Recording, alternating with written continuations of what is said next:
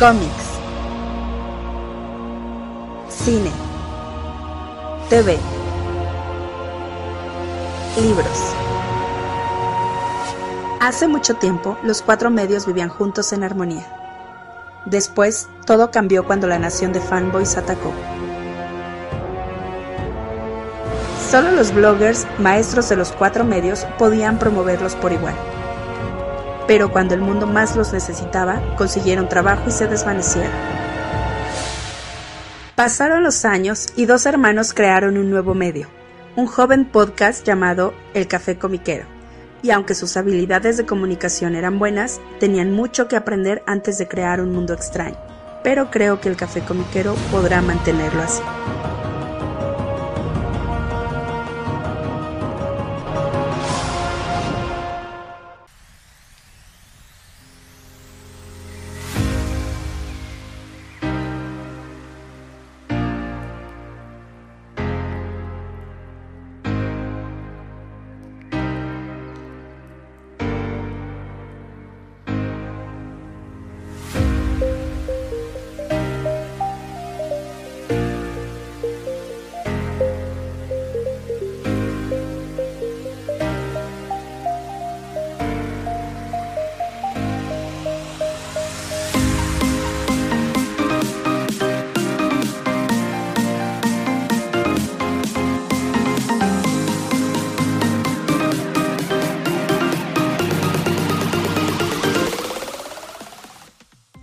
Hola, ¿cómo están todos? Bienvenidos al nuevo episodio del Café Comiquero. Les saluda como cada semana su amigo Carmix. Y que vos soy el Rul, la mutarrata del yermo, ¿cómo andan todos? Esperemos que más o menos. Exactamente, carnal. Y pues les recordamos que esto es el Café Comiquero y nos pueden escuchar cada semana a través de eh, Spotify, Apple Podcast, Google Podcast, iBox eh, y a través de YouTube. Ahí nos pueden encontrar también. Y nos pueden seguir en redes sociales en Facebook, Twitter e Instagram como El Café Comiquero. Ahí nos encuentran. Y pues carnal, nueva semanita con pues una semana un poco más bien tranquilona en términos de noticias, este, de noticias del mundo del cómic, del, otro, de las otras noticias, pues hay mucho movimiento, que pues a ver, a ver cómo le va al mundo con esas noticias, pero, eh, pero en fin, eh, ¿qué tenemos esta semana, carnal? Eh, si te parece bien, me gustaría comenzar con una de tus editoriales consentidas, que es Bolt Comics, que están haciendo cosas pues interesantes, no solamente a nivel de publicación de historias, sino que además están eh, pues de alguna manera em, teniendo estrategias interesantes para que sus cómics se vendan un poquito más, para que pues más gente los pueda leer, porque sabemos que es una editorial que, que sí son buscados los cómics, pero pues quizá no, no son tan eh, no son tan no son tan grandes, aunque, aunque tienen muy buenos títulos. Y esto es eh, pues una buena noticia en general, sobre todo para las tiendas de cómics, que todas las publicaciones de, en, singles, o sea, en sueltitos de Bolt Comics, de aquí hasta todo el 2021, que ese es su plan, todas se van a hacer este, retornables. ¿Qué significa esto? Eh, pues bueno, en el, en, para hacerlo más sencillo, creo que sería como hacer la comparativa con cómo funcionan los cómics eh, de publicación nacional, sea, los de licencia, en puestos de revistas o en tiendas Amber, etcétera. Cuando ellos eh, compran los cómics para venderlos, para colocarlos en sus puntos de venta, esos cómics a las distribuidoras de aquí de México, si no se les venden, esa revista se les regresa. Se regresa y obviamente pues tienen ahí un reembolso. Eso pues eh, ayuda a que de alguna manera el riesgo eh, sea menor para los puntos de venta que colocan estos productos. O sea, realmente una tienda como Sanborns, la verdad no le va a perder. Siendo honestos, no, no creo que le pierdan mucho a menos que el producto esté dañado. Muchas veces el producto dañado, pues ese sí se los... Eh, entiendo que no se los, no se los reciben. Pero muchos de esos... Eh, esas, devoluciones, por ejemplo con Camite, eh, después se reempaquetan. O sea, se, se, hacen paquetes o se hacen este, remates o lo que sea. Y esos son los que pues también, o sea, igual Camite en ese sentido pues no le pierde, por ejemplo, o Panini o Smash, porque los, los ponen a recircular en, las, en el mercado tradicional de, tiendas de cómics en Estados Unidos, ¿cómo funciona eso más o menos, carnal? Ah, este, la tienda de cómics lo compra y se fregó. Esencialmente sí, ¿no? Sí, eh, desde hace muy... Hay algunas, o sea, básicamente lo compras en tienda de cómics y pues ya es tuyo, ya lo que hagas este, depende de ti. No lo puedes regresar, lo tienes que dejar ahí este, eh, estancado. y eso se hizo originalmente por ah, todo el asunto del coleccionismo eh, que empezó por ahí de los años, principios de los 80. O sea, esto ya estamos hablando de que tiene casi 40 años de que funciona. O sea, más bien, de que está en funcionamiento, pero en realidad no funciona muy bien. Y hay ciertas eh, iniciativas aisladas, honestamente, de algunas editoriales. De repente ciertos productos los puedes regresar a la editorial sin costo ni nada, pero nunca es algo que realmente perdure o que tenga un, mayor impacto para, las tiendas de cómics. Ahorita lo de Volt es distinto. Sí, eh, por ahí alguna vez eh, DC Comics lo ha hecho, Marvel, con títulos específicos, ¿no? O sea, con tal de incrementar el volumen de ventas. Ahora, ¿por qué les representa o porque es una estrategia que a las editoriales les puede representar mayor venta, por el hecho de que la tienda de cómics, eh, al no absorber el riesgo de quedarse con material que, que después tienen que rematar en la famosísima caja de 25 centavos, como se le llama, la quarter bin, pues pueden pedir más, o sea, pueden pedir más eh, volumen, más números de una, eh, más cantidad de una misma serie, ponerlos a la venta y si, si se les vende, pues qué padre, y si no, pues no le pierden. Eh, y eso evidentemente a las editoriales pues implica que su producto puede estar, eh, pues digamos al menos hipotéticamente hablando, puede estar en, más, en manos de más gente. Porque pues a lo mejor vas por tus cómics de los que tienes en suscripción o los que vas cada semanita por ellos. Ves este, que, o sea, hay stock que la propia tienda de cómics tiene ahí y dices, bueno, pues llévatelo también o lo pueden recomendar sin pues sin miedo a que luego el cliente diga, pues este no, pues no lo quiero y se te queden ahí. Entonces, eh, eh, al menos en papel, la estrategia pues suena este, coherente. Y Marvel y DC lo han hecho con títulos selectos, de repente para ciertos eventos o para, eh, no sé, pensando en, alinearse con la publicación de alguna película, algo así.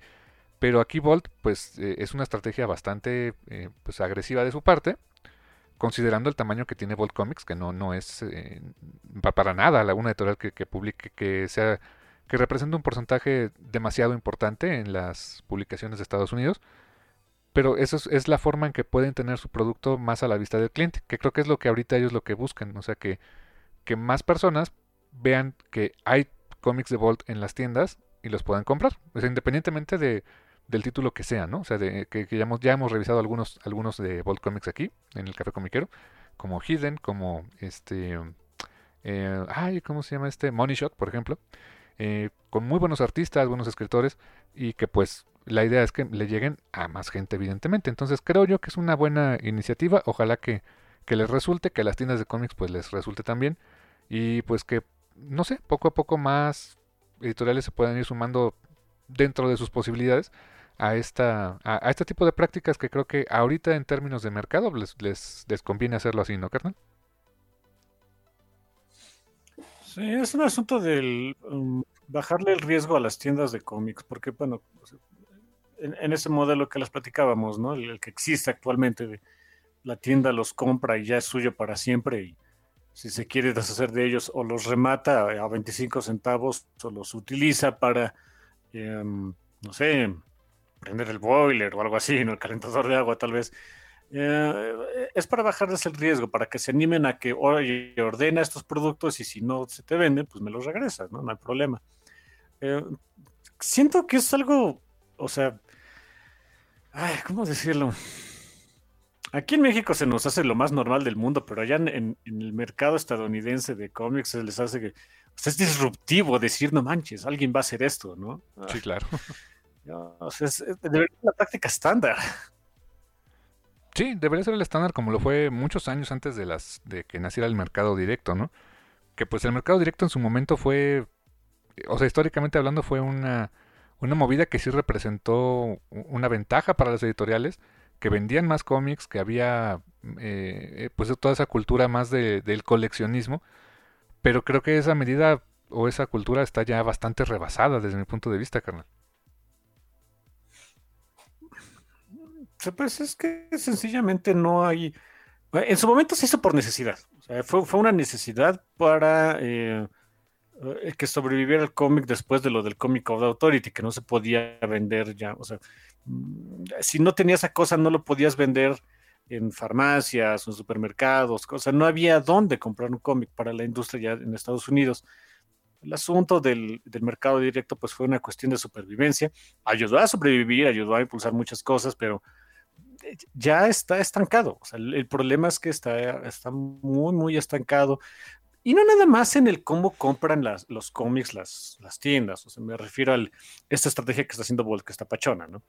Eh, sino también mm, mm, si se meten por ahí a, a artículos o a, o a, redes sociales de gente que está pues más metida en este asunto de, de, de cómo, ir, eh, cómo manejando una editorial o, qué les puede ayudar a, incrementar ventas por ahí de cómics, etcétera. Muchos coinciden en que en realidad ya desde hace años, o sea, no es, algo, nuevo, no es algo que no sepamos, el mercado directo, este formato para vender, está muy estancado mmm, por distintas cuestiones. No es que la gente no quiera cómics, la gente quiere cómics pero el formato a veces no es el adecuado, o sea, no me refiero por ahí al, sueltito, al floppy de 24, 25 páginas. De repente no es el adecuado, es, este, es, mucha lata. El asunto de uh, como que tener que... E, e, eso también es algo que no me encanta, ¿no? Pero es algo que salió hace, relativamente poco para que también ayudara a las editoriales, que eh, salgan las solicitudes de, de cómics tres meses antes de que se, la, de que se publique, eh, uno lo tiene que, o sea, técnicamente para que siga viendo cómics lo tendrías que comprar tres meses antes. O sea, tres meses antes estás comprando algo que no sabes si te va a gustar o no. Sobre todo con editoriales nuevas como Bolt Comics, con números uno de, de cómics que quién sabe si estén buenos o no, eh, que les representa mucho riesgo. Uh, no hay mucho enfoque, o sea, por ejemplo, en la variedad de, de títulos. Ahorita ya hay poquito más gracias a, este, a cuestiones como, como Scholastic, como, como First Second, pero, pero no, hay, no hay cómo ofrecerle cómics a los peques, que es principalmente quienes te deben estar comprando porque sus avariciosas manitas son una fuente inagotable de ingresos para muchas otras compañías de muchas otras cosas, ¿no? Este, dígase videojuegos, películas, series animadas, etcétera. Y no sé, hay muchas otras cositas por ahí que, que, que dan el, eh, esa sensación de hoy, o sea, como que estamos, se, están haciendo las cosas al revés, pero por lo menos, aunque sea ya en una muy, muy práctica, muy, muy real, pues Bolt está haciendo algo por ayudar a quienes son, vamos a ser súper sinceros, son realmente sus clientes, que son las tiendas de cómics. Sí, sí, sí, los lectores somos nosotros, pero los clientes son las tiendas. Sí, efectiv efectivamente, ellos son los que ponen la lana que esperan poner su lana para que ganen lana con lo que les compramos nosotros. Ese es el tema.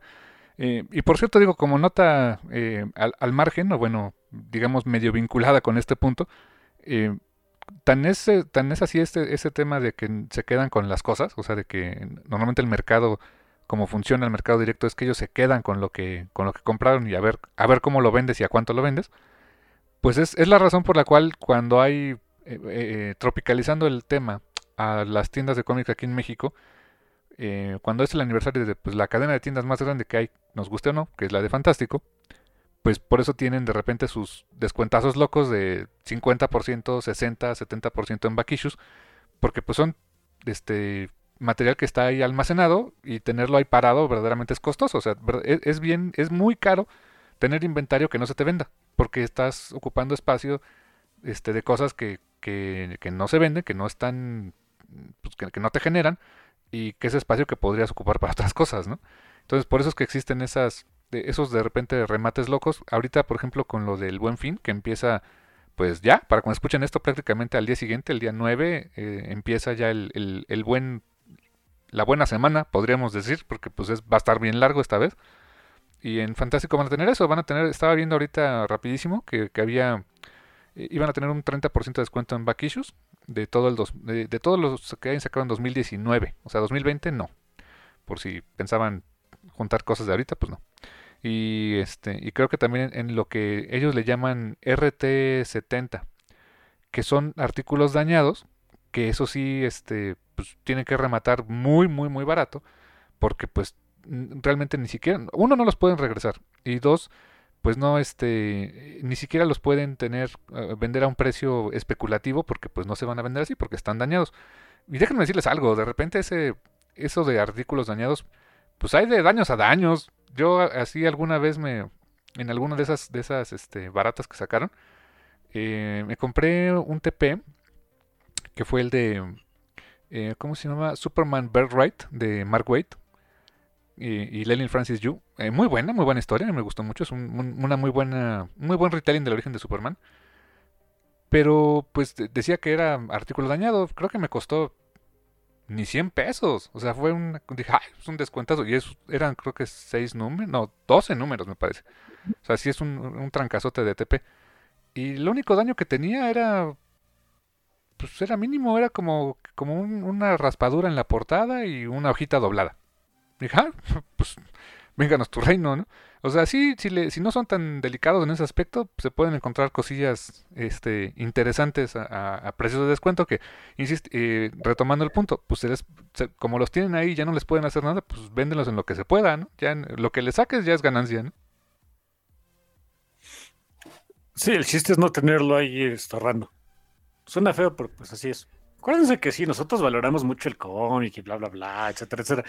Hey, es un artículo de venta este, técnica pues, supuestamente masivo, ¿eh? O sea, eh, no hay fijo en Chile en ese sentido, ¿eh? Sí, sí, sí, sí, exactamente. Pues sí, carnalazo. Eh, así está la cosa ahorita con Bolt, así está con, con lo del mercado directo, que así, así funciona, como breviario cultural, por si no lo sabían. Y pues, eh, ¿qué más tenemos esta semanita, carnal? Fíjense que desde hace un par de semanas quería comentarles de esto y se me había, o sea, cuando lo iba a comentar, eh, mejor me esperé. esto iba, eh, es un, salió a raíz de unos comentarios por ahí. Se, armó bueno ahí el, cotorreo. Este, para la gente que siga a la artista Jen Bartel, que bueno, ella es ganadora de Leisner como portadista ya desde hace un par de años, y va a tener una, eh, un cómic para para ilustrar en esto que viene de DC. aparte de muchas otras cosas que ha hecho, por supuesto, eh, le dieron ya un cómic para de esto de Future State de DC, de um, el, de Wonder Woman, pues que no me acuerdo cómo se llama, ustedes perdonen, de repente se me fue ahorita la, la hebra. ¿El de Nubia? Eh, que vaya, es, No, no, no, no, no, el de el de Yara, por cierto, no es Nubia, es Yara. Ah, Este, no, no, el de mm, donde se ve que Wonder Woman, o sea, Diana, pues ya, ya, ya, han pasado los años y ya como que es de las últimas Amazonas. Eh, incluso hace poquito compartió ahí los diseños de, de, tanto de Diana, de su Diana, que trae el cinturón de Bats, el anillo de linterna verde en, este colgado así como collar, la capa de sub. Se ve, se ve padre, se ve muy bonito. aparte el dibujo de Jim es muy estético, muy pachón. Y comparte también el diseño del resto de, las Amazonas que todavía no conocemos, ¿no? Pero bueno, ahí también los puso. Y estaba, eh, a raíz de eso, pues mencionaron que eh, no, o sea, un fan, un fan X mencionó que sus diseños siempre se, le hacían muy, muy limpios, muy prolijos. Em, y eh, bueno, como se ve que sí es fan, pues, ha seguido su carrera. Ella sí, ha dibujado cómic, ha, dibujado poco cómic, ella más bien hace ilustración, diseño de ropa, que Adidas le ha comprado ya varios diseños de, de, um, de Captain Marvel para, para tenis, de Thanos también hubo para tenis por ahí. Viene algo de. Ah, no me acuerdo si particularmente de Harley Quinn o Birds of Prey, pero también Jim Barter le, le, hizo el diseño a Adidas para una, una, eh, una, línea de tenis. o sea, ella se dedica más bien a eso, pero sí ha hecho cómic. Tuvo ahí un cómic en Image, por ejemplo. no me acuerdo cómo se llama, pero bueno. Pero sabe cómo se hace un cómic. Entonces, este fan le dice que. Eh, pues se le hacía muy distinto su, eh, su dibujo a muchos otros cómics de superhéroes. Y por ahí Jim Bartel aprovechó para decir, ok, es cierto, o sea, em, se le hace el, el eh, y no sé si ustedes lo hayan notado, pero a veces necesito yo, por ejemplo, que llegue alguien y me dé como que el zap así en la cabeza de, oye, te das cuenta de que sí existe esto. En los cómics de superhéroes, fíjense bien, y si hay, o sea, a pesar de que hay muchos artistas extremadamente talentosos, eh, con una habilidad muy, muy, eh, muy pachona para hacer cómic y demás, eh, como que sí se, cierto estilo marcado en el cómic de superhéroes. Ven sobre todo, por ejemplo, cómics como, sobre todo cuando estamos hablando de grandes eventos, ¿no? Ven el, estilo de dibujo de Pepe Larraz eh, y RB Silva en House of X y Power of Ten. Compárenlo con, por ejemplo, otro evento reciente de Marvel que está saliendo actualmente de eh, ah, Ten of Swords, tiene un dibujo, o sea, el dibujo es, es diferente porque son, son artistas distintos. Yo les digo, una vez más, estamos hablando de, por ejemplo, Valerio Schitti, eh, eh, Mahmoud Asrar, RB Silva, Pepe Larraz, etc. Pero tienen cierto estilo que se me hace que es como, mm, como que el estilo de la casa. Y por esto me refiero a que pues es un, eh, es un dibujo que favorece la espectacularidad, que tenga, eh, sobre todo, por ejemplo, en eventos como Empire, eh, o, Russell Dauterman, como cuando hizo esto de, mm, ay, el de Thor, de, que salió en el año pasado, ya se me olvidó. War, of the Realms. Sí, exacto, que, es un, es, es en inglés se le dice, se le conoce como cluttered, o sea, de que hay muchos personajes haciendo muchas cosas y se ve muy espectacular, muchos splash page, tomas abiertas, eh, pues a veces, eh, sobre todo en War of the Realms, que ya, que ya tuve el chance de leerlo, hay muchísimo, muchísimo diálogo y exposición de lo que está pasando, etcétera. Lo mismo pasaba, por ejemplo, con House of X, con Powers of Ten más, pero porque, bueno, es, tenía que explicarte mucho de, de, de, de qué Gerardo está pensando Jonathan Hickman, pero también se ve en House of X. Eh, lo mismo pasó en Empire, está pasando ahorita con X of Swords. O sea, es un, es un estilo de dibujo eh, independientemente del artista, que requiere una gran cantidad de elementos en página, también una gran cantidad de diálogo, y de repente, y, es algo que comentaba la señorita Bartel de, y a veces, o sea, y, aunque está bien, está pachón, sé que es el estilo, a veces hace que me duela un poquito la cabeza. Yo me acordé, o sea, cuando, cuando leí ese comentario, ya después acá leí lo que se, con sus amigos artistas principalmente, que es a quienes les hace caso, obviamente, este, estuve leyéndolo y me quedé de, oigan, es totalmente cierto. Es algo que a mí, yo, no estaba, o sea, no estaba consciente de qué tanto influía eso. Eh, o sea, en el estilo de arte, no tanto en el dibujante, sino en el, estilo que le hayan querido imprimir al título, al cómic en mi decisión de si lo, si lo sigo o no. Yo me acuerdo mucho de hace unos años cuando se lanzó, se relanzó más bien todo el asunto de, eh, de Valiant Comics. ¿Te acuerdas, mi hermano, de este cómic de Ray? Claro. ¡Guau! chulada de cómic, me encantaba. ¿Cómo se llamaba el cuate que lo dibuja? Que es, es, muy bueno, por cierto. Que tuve el gusto de entrevistarlo. Clayton Crane, lo entrevisté alguna vez para Camite TV. Estaba a punto de confundirlo con otro Clayton, este. Clayton Henry. El, de. El, de. Este. El de Scandroid, pero bueno. Ah. Este. que por cierto, Clayton Crane que tiene, que, que e, es artista, dibujante, eso es, un, es una fregonería, pero tiene todo el look de este, de tecladista y compositor de Nightwish. Ah, ok. Clayton Crane es un, es un gran artista, es un gran, gran ilustrador pero yo sí sentía que su dibujo, sobre todo en, en Rey, ay, hijo, de repente yo sí me perdía para saber exactamente quién estaba hablando o qué era lo que estaba pasando. Y yo cuando voy haciendo memoria, tengo muy pocos cómics de ese estilo, como que del estilo que favorecen las compañías de superhéroes. Ahorita estoy mencionando Marvel, pero chequen también los cómics que han salido últimamente, sobre todo lo que será desde que terminó lo de los nuevos 50, desde después, después de Rebirth a la fecha, vean muchos de los cómics, sobre todo los flagships, o sea, los cómics principales de DC, y les estoy hablando ahí principalmente de Batman, toda la familia Bat, Bat algo, o sea, lo de Batman y, y sus cuates y eh, ¿cómo se llaman estos? Eh, el que sí estuve siguiendo, que también tiene mucho de ese estilo, que es de, de Terrifics, porque lo escribía Jin Yang, por cierto. Tiene mucho eso, tiene muchos elementos, tiene muchos personajes en, en, en paneles, eh, en, las, en, cada panel, en cada página, hay mucho diálogo, hay mucha exposición, es, es, necesario para el tipo de historia que están contando, pero coinciden con la señorita. Ah, la señorita Valdez es un poco más extrema. Ella, sí dice: Yo mm, procuro alejarme de ese estilo por completo. Yo no me alejo, pero lo consumo con en dosis pequeñas, honestamente. Hawks, eh, o sea, House of X Power of Ten, perfecto, estuvo pachón. Pero de ahí, o sea, eh, seguirle para que todos mis cómics, por ejemplo, los que los que compro fueran así, yo sí, la verdad es que lo pienso dos veces y no me gusta. Prefiero eh, un estilo más, más sencillo, más limpio, paneles más, no, no, exactamente vacíos, pero más em, tranquilos a la vista, a veces podría decir. E, es más ese tipo de cosas el, cómic que, sigo.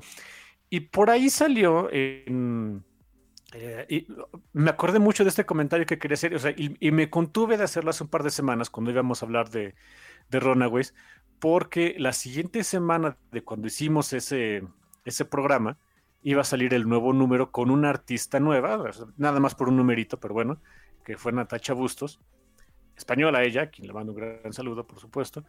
Y me quise esperar para ver si mi teoría era correcta o no. Eh, y después se me olvidó. O sea, en el programa anterior que le hago el cuento, se me olvidó por completo mencionarles esto. Me doy cuenta de que, por ejemplo, eh, eso que menciona Jen Bartel, de que hay muchos títulos superiores que tienen eso, es cierto.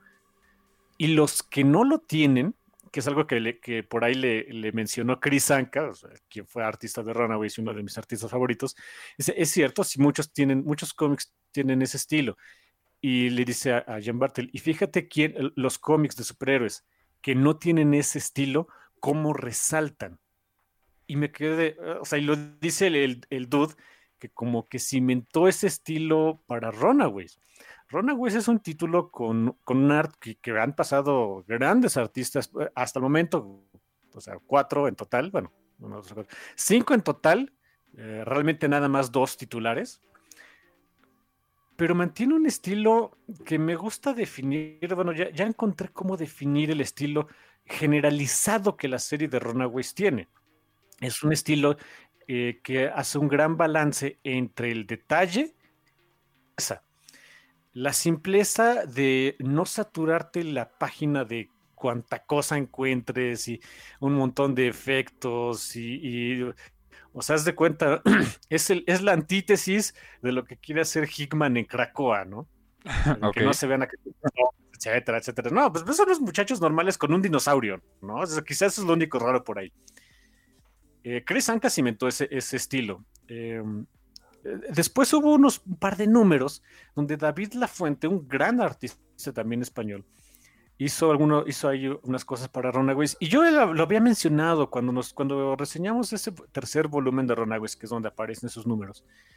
El que, o sea, yo sin saber, sin, sin tener como que todo el contexto, pensé que David Lafuente, que es un, que él tiene un estilo muy barroco de hacer cómic, hagan de cuenta un Chris Bachalo, pero que sí se le entiende bien su, dibujo. Por cierto, ahí me gustaría apuntar algo de David Lafuente, artista español que está publicando manga en Japón. Y es real, ¿eh? O sea, ah, está, está, tiene, está, publicando, no sé quién lo escriba, pero, o si sea obra propiamente de él, pero está publicando como mangaka. Ahí les va esa, ¿eh?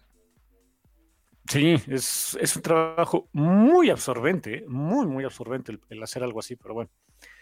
Igual él es muy barroco en su, en su estilo. Y cuando salió esos números de Runaways, yo había mencionado que yo sentí que como que le había echado, no exactamente flojerita, pero sí como que prisa.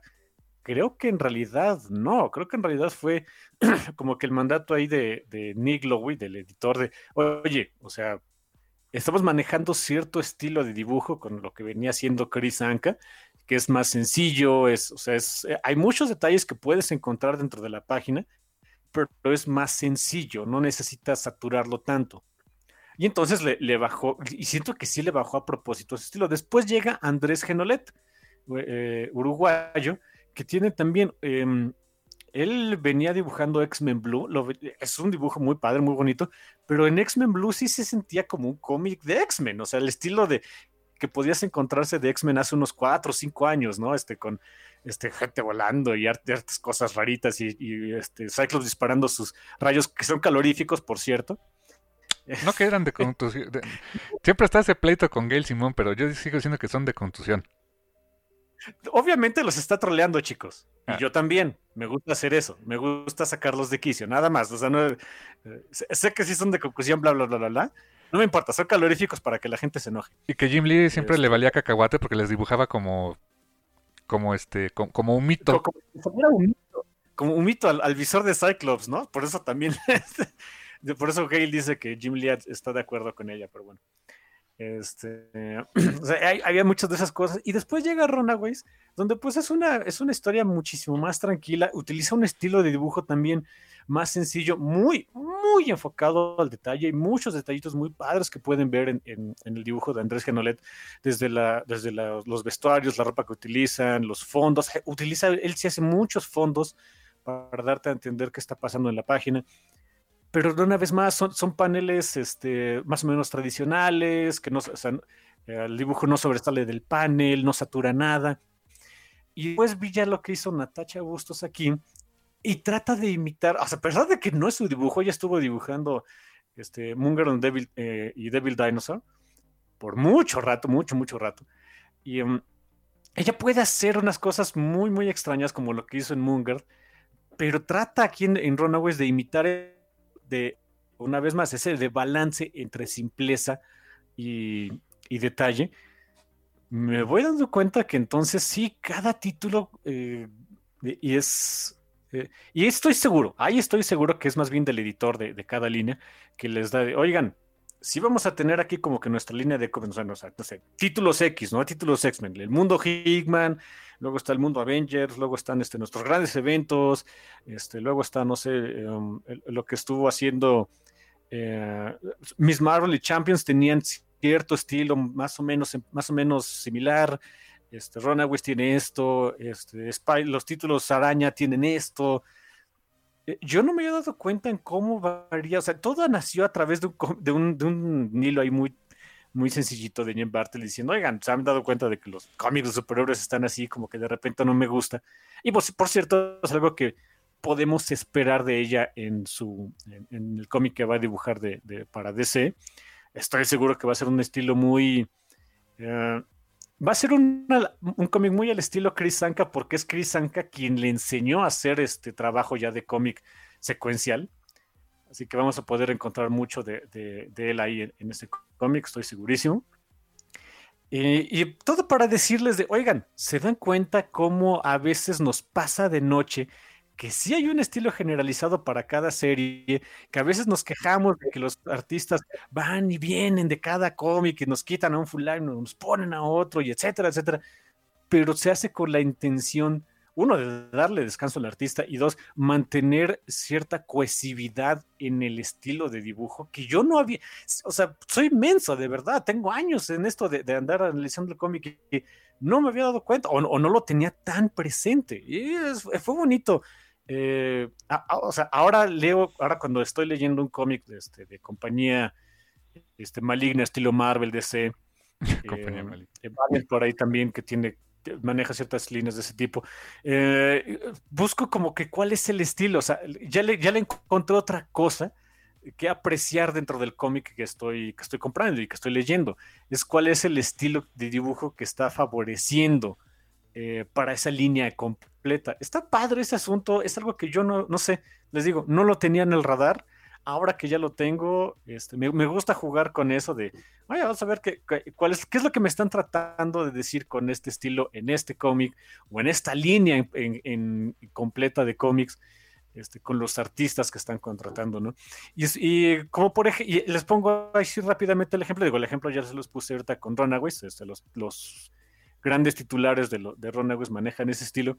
Pero, por ejemplo, en X-Men, em, eh, digo, X-Men no lo seguí, compré como los primeros... Ah, no, ay, iba a darte un spoiler. Em, pasa, pasa cierta cosa, creo que es en el número 6 o 7, donde nos damos cuenta que de verdad es un culto mala onda. Ustedes, si, ustedes, si ya leyeron este cómic, saben a qué me estoy refiriendo. Mi hermano, como no lo ha leído, no le quiero darle el spoiler, pero bueno, esa cosa pasa que ya sabemos que es, que no voy a decir que uno dice, no, esto sí es un, es un culto, es un culto mala onda ahí en Caracoa. Ahí honestamente lo dejé de comprar, eh, no es porque no me gustara, sino porque pues, se puso muy, muy caro el cómic, pero bueno. Y um, ahí lo dibujaba este um, eh, Lenny Francis Yu. Y ahora contrataron a Mahmoud Asrar para dibujar algunos números de X-Men. Es un dibujo muy, o sea, el estilo de Mahmoud y de, de Lenny Francisco es muy distinto. Pero el, eh, estuve, estuve viendo ahí en Twitter algunos, pues sigo a Mahmoud de repente pone ahí este, algunos eh, ejemplos ahí de su dibujo en, títulos, en X-Men. Y sí, o sea, no es que se haya, le haya querido copiar nada a Lenny pero sí me voy dando cuenta que son estilos complementarios, de que Mahmoud puede hacer lo que le estaba pidiendo Jonathan Hickman a Lenny Francis Yu, pero en su estilo, o sea, mete tantos personajes, o ponles este tipo de detalles, o hazlo hacer estas cosas. O sea, no sé, es algo que no había notado. Me gusta que cada vez eh, que no sé, eh, eh, es lo bonito de poder seguir de repente a la gente profesional del cómic. Te ayudan a encontrar otras cosas que apreciar. Y no sé, simplemente quería compartirles eso porque se me hizo pachón. Y fíjate, carnal, redondeando, por ejemplo, el punto de que de, de, esa cohesividad en estilos, en, en, imágenes, en el estilo que quiere poner la casa, ayuda mucho el hecho de que tengas coloristas que les acaban de dar ese, ese terminado, pues que, los vuelve hasta cierto punto eh, más uniformes entre sí, como este Marte Gracia. O sea, Marte Gracia que, que coloreó todo lo de House of X, Powers of Ten, aunque era el dibujo de Pepe Larraz y Mahmoud Arrar, eh, eh, eh, como, como dices, con esos, con ese, mm, con esa línea de estilo similar, lo que acaba redondeándolo a ojos del, lector, pues sigue siendo el, color también. Y la verdad, en ese sentido, este, pues kudos para Marte Gracia y toda la bola de coloristas que trabajan con Marvel y con DC y con todos ellos que, que, que acaban por darle esa, esa uniformidad que de alguna manera les exige la, les exige la línea, ¿no? Sí, déjame decirte que ahí es mucho más sencillo cuando tienes, o sea, como que un colorista de cabecera, como, como lo fue Marte Gracia para House of X Power of Ten, y después eh, Marte que ha seguido como que es el, es el colorista de cabecera, y con buena razón, de Valerio Shitty, que hizo lo de Empire, y próximamente en diciembre que sale su nuevo cómic de Sword, ¿no? De Sword, de, ahora es de, título X de X-Men ayuda mucho que tengas tu colorista de cabecera, pero cuando hay un cómic que no, o sea, no puedes mantener al colorista porque resulta que es de los más buscados. Estoy hablando del caso de Runaways, que no pudieron mantener a Matthew Wilson, porque el dude es una superestrella del color, o sea, no lo vas a poder mantener por treinta y tantos números, o sea, menos de que seas, este, no sé, los sobornes, como supongo que lo hizo Kieron Gillen y Jamie McKelvey en Weekend and the Divine, pero bueno. Eh, ayuda que o sea, ahí es trabajo otra vez del del editor y su asistente, que busquen coloristas que puedan, no imitar, pero sí complementar ese estilo. Pasó con Runaways, o después hubo un, tiempo después del primer arco donde pues, Matthew Wilson se toma un, descanso. Eh, entra Triona Farrell al quite ahí con los colores que se ven fantásticos. Eh, después, eh, cuando entra ya la, etapa de, de Andrés Genolet, eh, se consiguen alguien que pudiera también hacer como ese estilo de, color que ya había gustado mucho en Runaways. Y en su momento, yo, o sea, conocía muy, muy poco del señor Dick Conniff, que es el colorista actual de Runaways, pero holy shit, sí puede hacerlo. Yo, le conocía cómics independientes, cosas que había hecho, por ejemplo, con Alex de Campi, que vendían en Gumroad, o sea, muy, así, este, realmente muy, muy indies. Y cuando veo lo que hacen Runaways, que sí le puede dar ese estilo, eh, o sea, nadie lo hace como Matthew Wilson, o sea, cada, o como Triona Farrell, que es muy, eh, son colores muy distintos uno de otro, pero que bueno, pueden, pueden complementarse, pero sí, lo puede, sí le puede dar ese, ese estilo, este, um, Runaways superheroico, marveloso al cómic. Mendigo, Dick Conniff sí se la sabe, es loco. Sí, sí, sí, sí, este... Qué interesante eso, carnal. y, fíjate que eso de los estilos de la casa eh, eh, en Marvel, pues eh, de hecho hubo hasta un libro, un libro que prácticamente era el de, ¿quieres trabajar en Marvel, chico? Pues tienes que dibujar así, básicamente, que era el, el How to Draw Comics de Marvel Way, de John Buscema, con textos de Stan Lee. O sea, Stanley básicamente nada más ponía ahí su hipérbole, ¿no? Honestamente, no, no es, no, no, le, no, le, aportó mucho, pero, o sea, básicamente es una guía de dibujo de John Buscema, del señor John Buscema, que por cierto, nota triste, este, a su familia le, le, de John Buscema en paz descanse, le acaban de robar un montón de originales de, de su papá, de John Buscema, y este, pues lo andan, andan cazando dónde están esos originales. Si alguien sabe de esos, este, repórtelo con su familia de John Buscema este, porque es, es, arte robado. Así que aguas, no, no lo compren. Este, y bueno, evidentemente comprarlo está canijo, pero si lo, si, si lo ven en alguna página de subastas o algo así, repórtenlo, porfa. Sí, sí, claro, o sea, es patrimonio pues, de su familia, a final de cuentas, o sea, y que les costó mucho recuperar, porque sabemos que Marvel tenía esa política de no devolver los originales, o sea, eh, tuvo que este, pelearles Jack Kirby durante muchos años para que eso pasara. Pero en, pero en fin, este, John Buscema este, se fue, pues, creó esa, esa guía, y yo creo que durante buena parte de los 70s, 80s, el estilo de la casa era básicamente John Buscema y John Romita Carnel. Ese, ese era, eh, querías dibujar en Marvel, tenías que dibujar como ellos. Sí, sí, sí. Eh, y se ha mencionado, ¿eh? O sea, más o menos a puerta cerrada o no, pero varios artistas de, de la época lo mencionaron. De, sí, tenía que hacer como estos. Sí, porque no podía ser Jack Kirby, ¿no? sí, bueno. ¿Quién podía ser Jack Kirby? Pues Jack Kirby.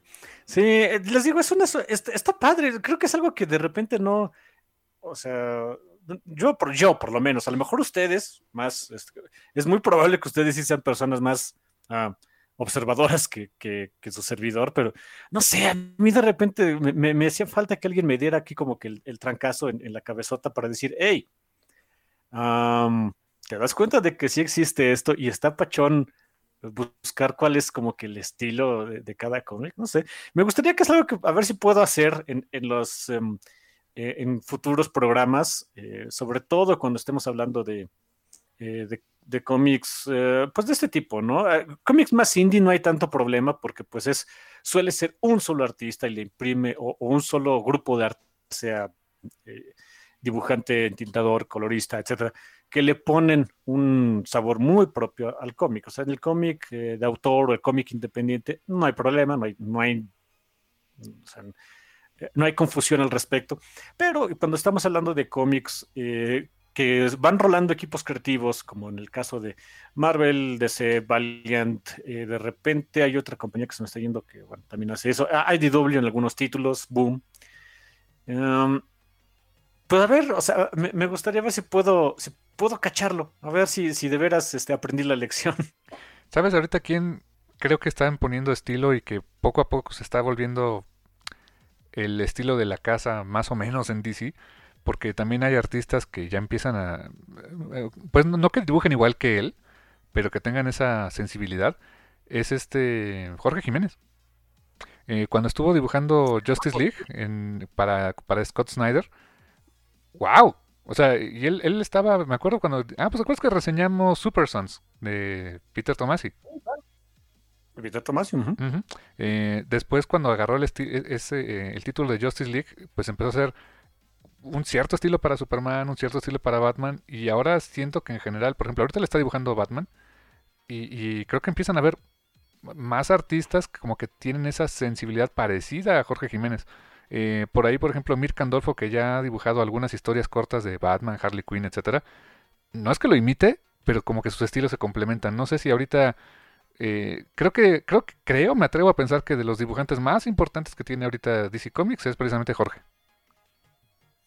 Sí, eh, nada más que bueno, o sea, y estoy completamente de acuerdo, pero sí no me vas a mentir que como que el estilo de Jorge Jiménez es de, dude, este este cuate sí es como que ¿Quieres un cómic superheroico de DC? Vas a tener que no, imitar, pero darle el estilo 100% de Jorge Jiménez. Es, genial su trabajo. Sí, sí, y muy influenciado en el manga, no sé si te has dado cuenta.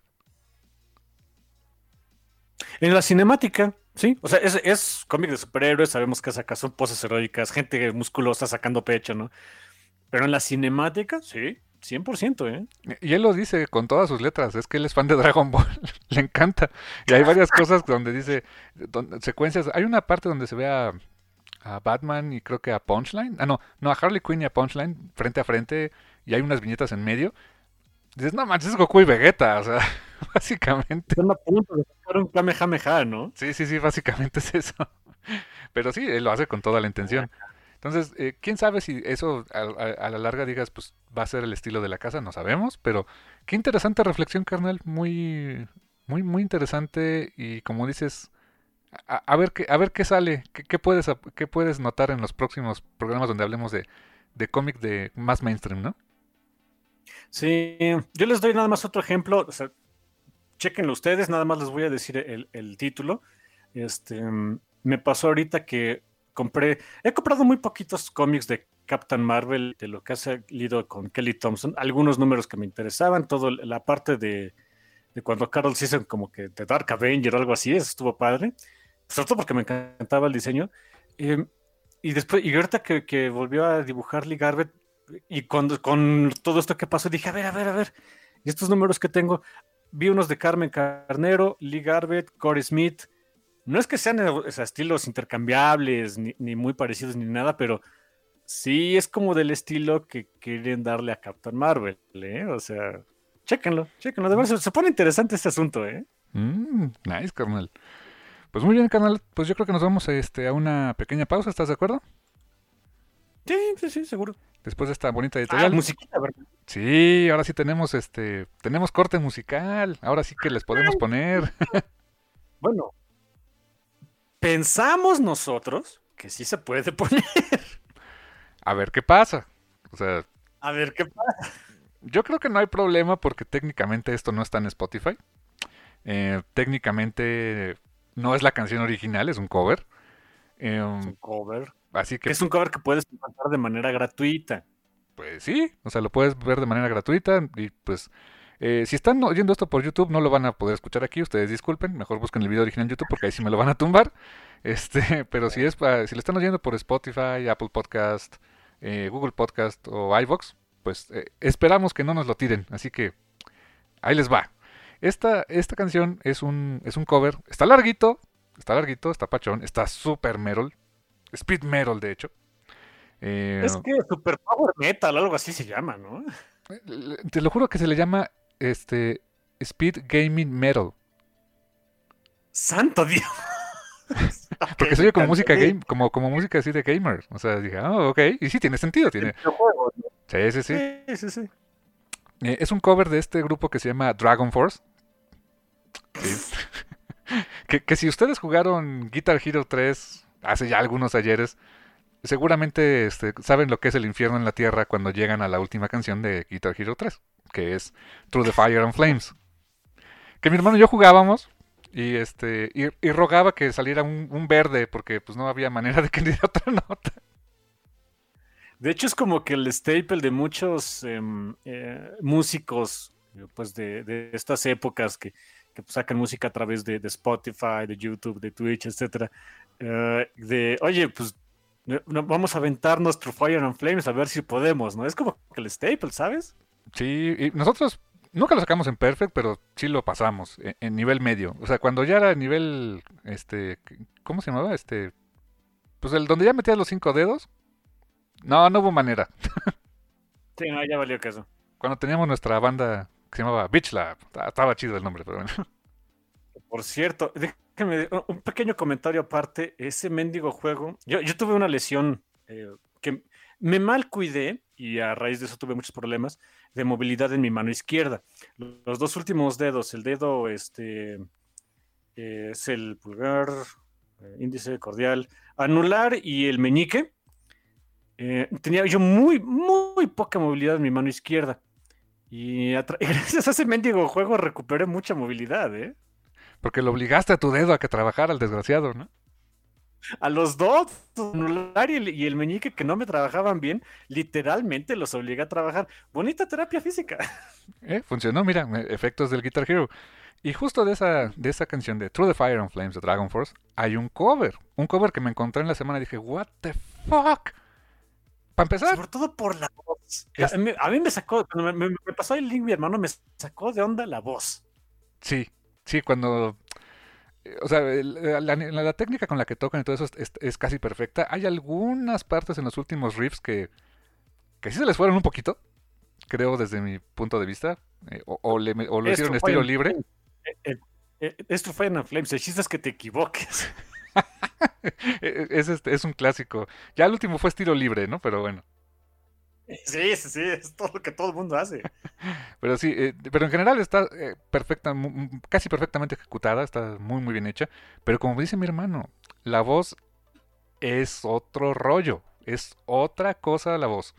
Eh, lo sorprendí mucho a mi hermano cuando le dije, escucha esto, no, no, veas el video y dime a qué te suena. Ya cuando me dice, es, es, es lo que estoy pensando, yo, casi, casi. Pero bueno, se las dejamos para que escuchen, escuchen sobre todo la voz.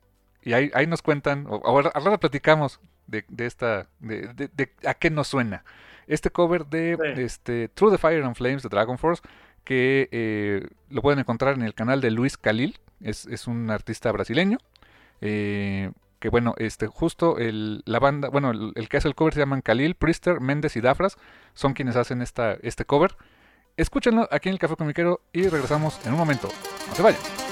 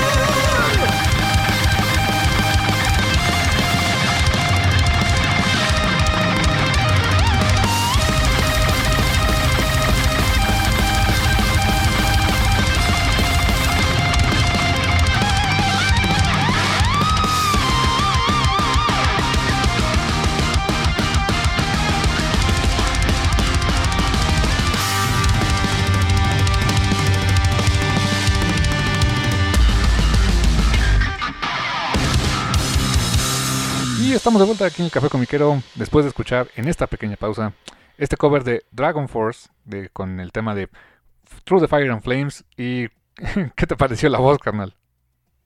E, esa es la parte que quería comentarles y, les hicimos mucho hincapié porque cuando mi hermano me pasó por ahí, me pasó ahí en WhatsApp el, videito, ¿no? el, link, me dijo, oye, escúchalo, no, no veas el, el video, nada más escúchalo.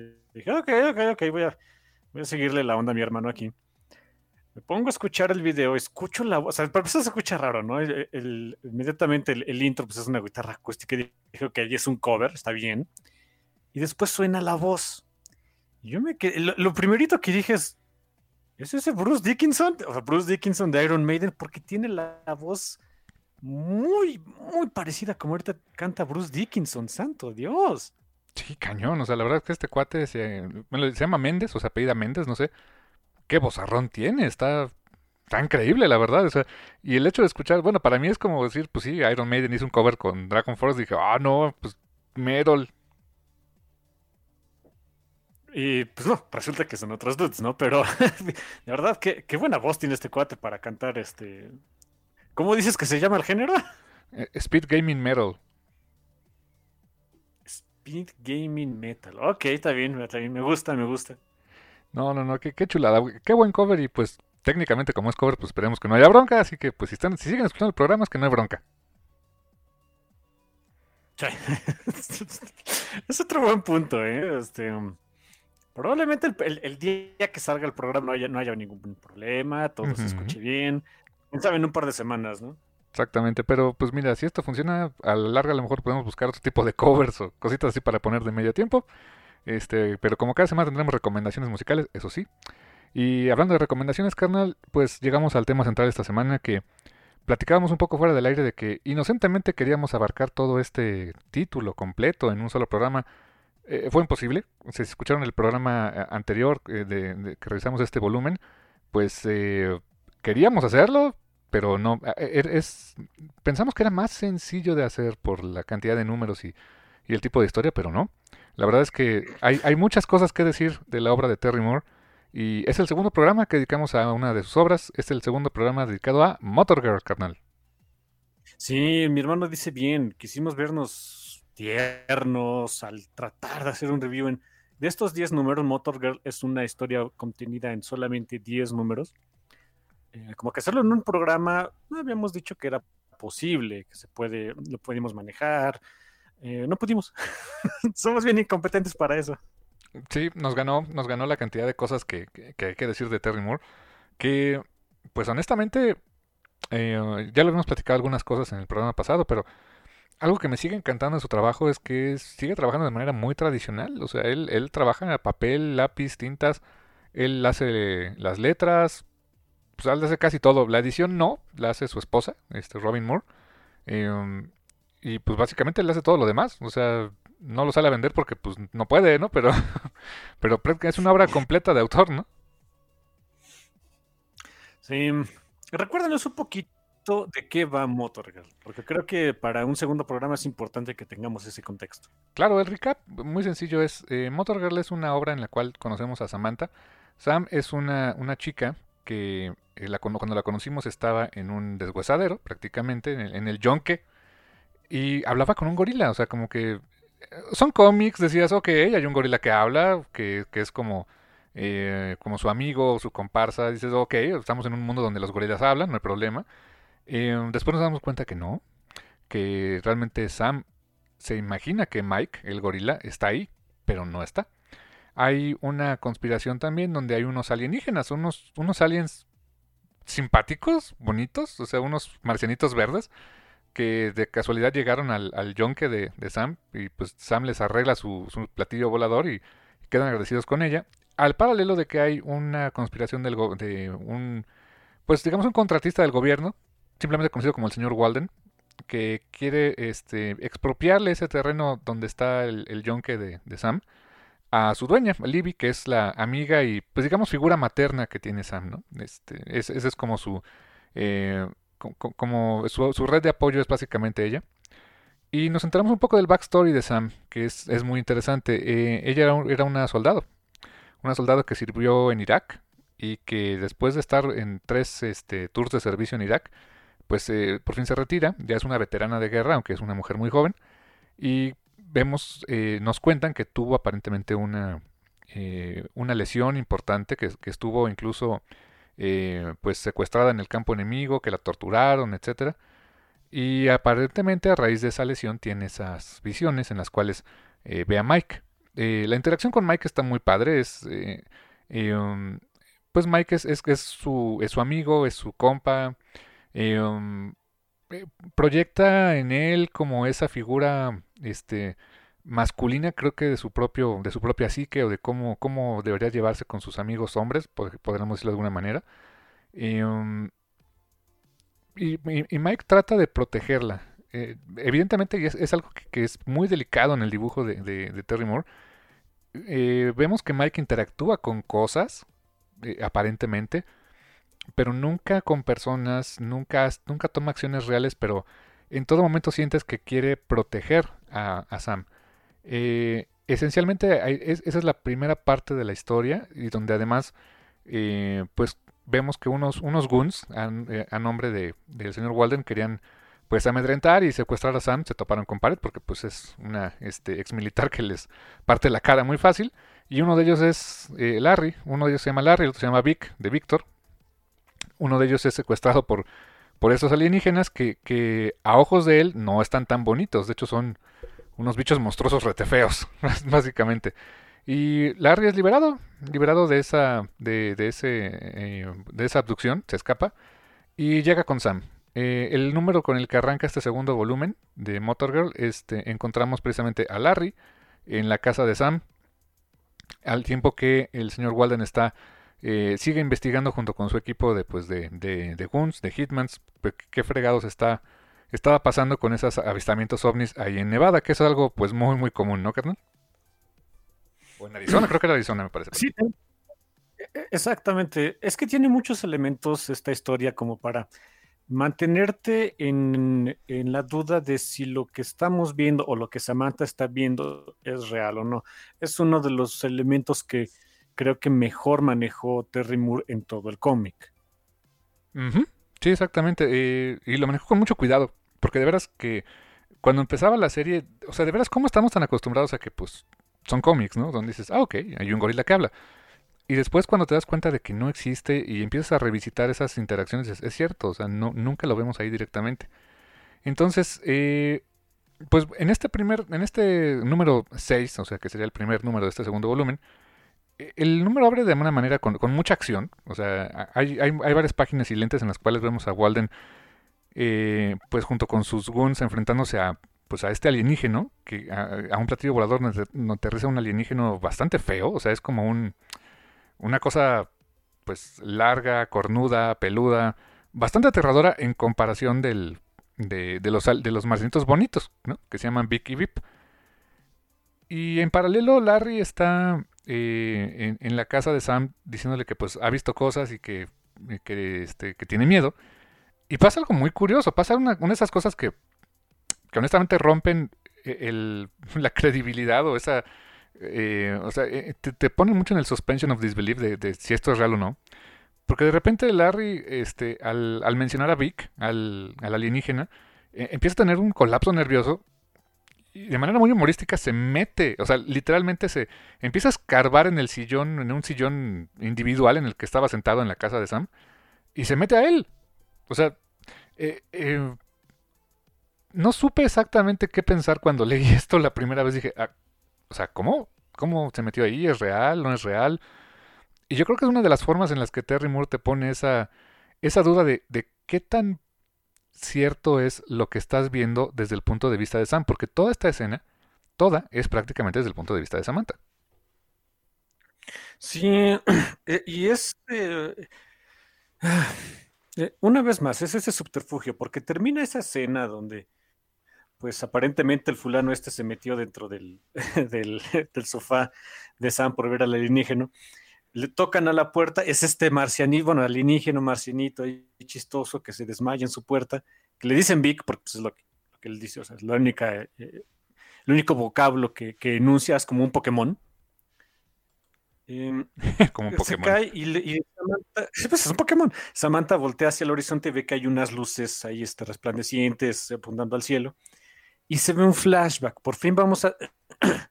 Creo que es la primera vez, corrígeme, pero si me estoy equivocando, pero creo que es la primera vez donde tenemos ahora sí el flashback de sus épocas, eh, de cuando ella estuvo eh, pues, en guerra en, en Irak. Sí, es la Y, primera vez que lo vemos, tal cual. Y es, es digamos que este flashback en este número, en el número 6, es como que el inicio de ese infierno que le tocó vivir.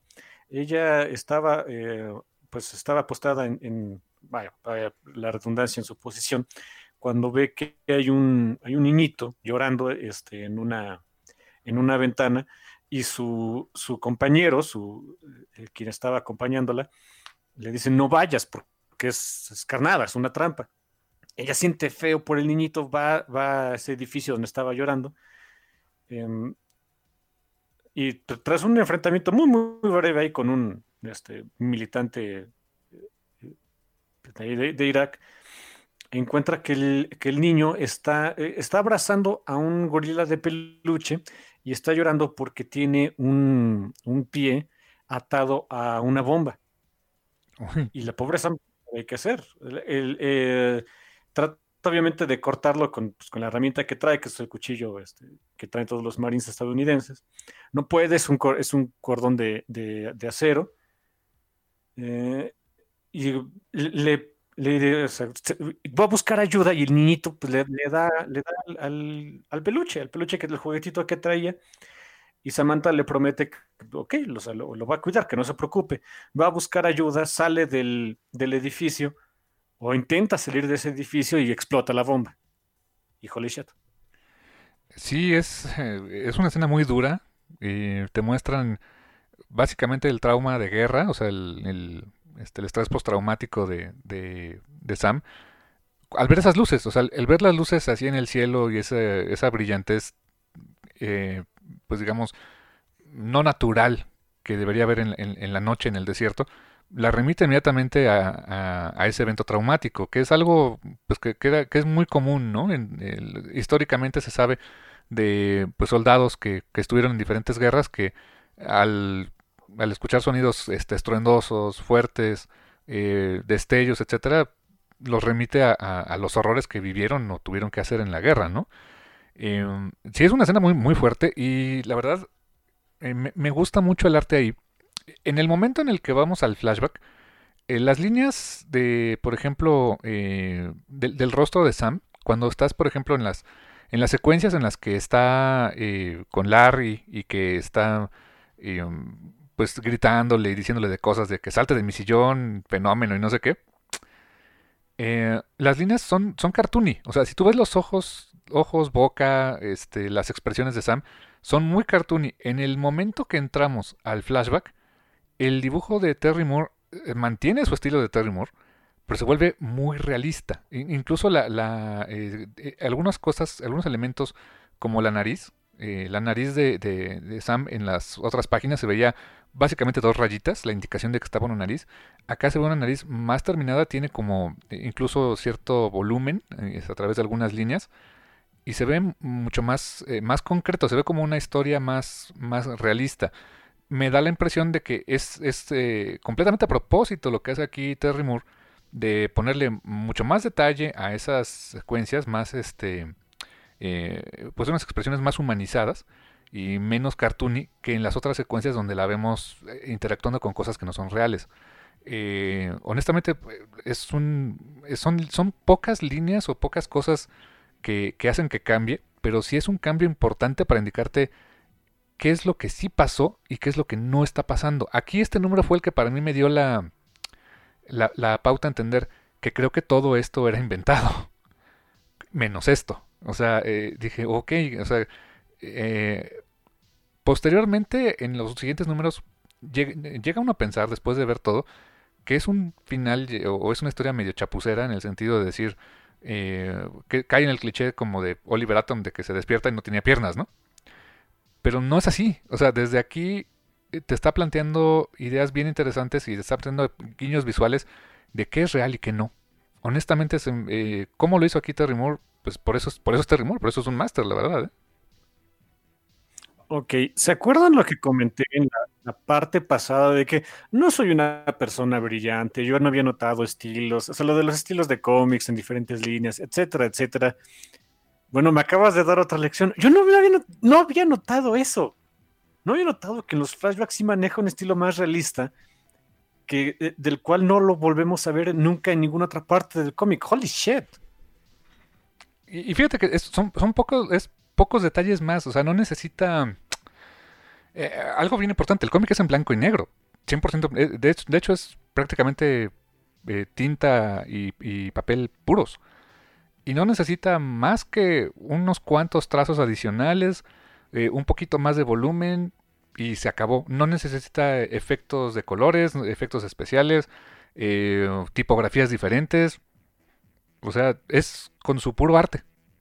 Honestamente, qué, qué fantástico es lo que hace Terry Moore, la verdad, ¿eh? Llegamos al número 6 y yo creo que es aquí donde debí darme cuenta de que lo que está diciendo mi hermano, pero como soy muy burro, no me di cuenta. El número 6 empieza, ahí ya no vemos a Samantha. Empieza con, el, con uno de estos guns. ¿Cómo se llama el gordito? Eh, Vic. Vic, por cierto. Vic, o sea, pero Vic de, de Víctor, vaya. V-I-C. Sí, el, el, el, alien, el marcianito, Vic, es con, con B, B labial, y latina y K, Vic. Este es Vic de, Víctor. Empieza con él, y fíjense que lo, que yo sí noté es que en el momento en el que los Goons dejan de ser Goons para, para eh, efectos de la historia, es cuando Terry Moore les da un rostro.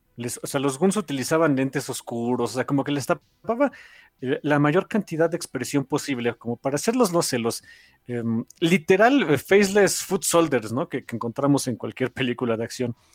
Y aquí vemos que este Vic, este Gun, se quita, o sea, se pone los, las gafas de sol eh, en la cabeza y uno puede ver su rostro, puede ver la, que tiene una expresión preocupada. Creo que eso es, eso es un, un, elemento que utiliza mucho Terry Moore para darte a entender, ok, este dude ya tiene personalidad, ya tiene un, Em, como que un, juega ya ahora sí parte dentro de nuestra historia, ya no es, ya es un personaje aparte por sí mismo y ya no nada más es un prop. Punto de, porque según eh, eh, va este cuate ahí con, su jefe, este, porque aparentemente llegó la, la viejita que le, que le dio el, el John Sam, que se llama. Libby. ¿Cómo se llama? Es Libby. Eh, llega con una llega con un policía con una orden ahí pues para decir, oigan, ¿qué están haciendo aquí en cerca de mi propiedad? ¿no? Y el policía este vemos que es muy cartoon y muy del estilo Terry Moore para, para tapar rasgos, ¿no? Con lentes oscuros, con la gorra. Realmente no le vemos mucho el rostro. O sea, sí, sí tienes, eh, y es, no le pone mayor atención a ese personaje porque nada más lo vamos a ver en estas escenas.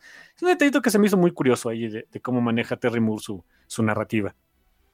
Sí, y, también otra cosa, e, el cómo actúa Libby. Libby es muy cartoony, o sea, no nada más en su estilo de dibujo, sino cómo actúa. Es una...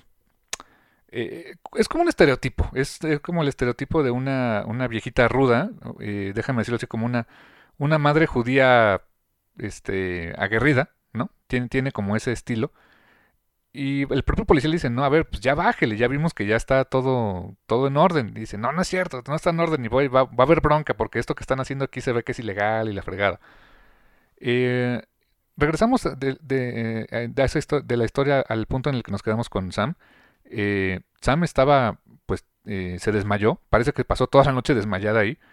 Y otra vez revertimos al estilo de dibujo un poquito más realista donde vemos que este, Libby llega ahí al, al a ver a Sam, que está ahí tirada, y Sam la vemos, ¿qué fue lo que pasó después de la explosión? Sí la afectó muchísimo, sí este, quedó muy mal herida, eh, seguía estando ahí en, este, en Irak, y una enfermera le dice este, pues que ya pronto se va a ir a casa, ¿no?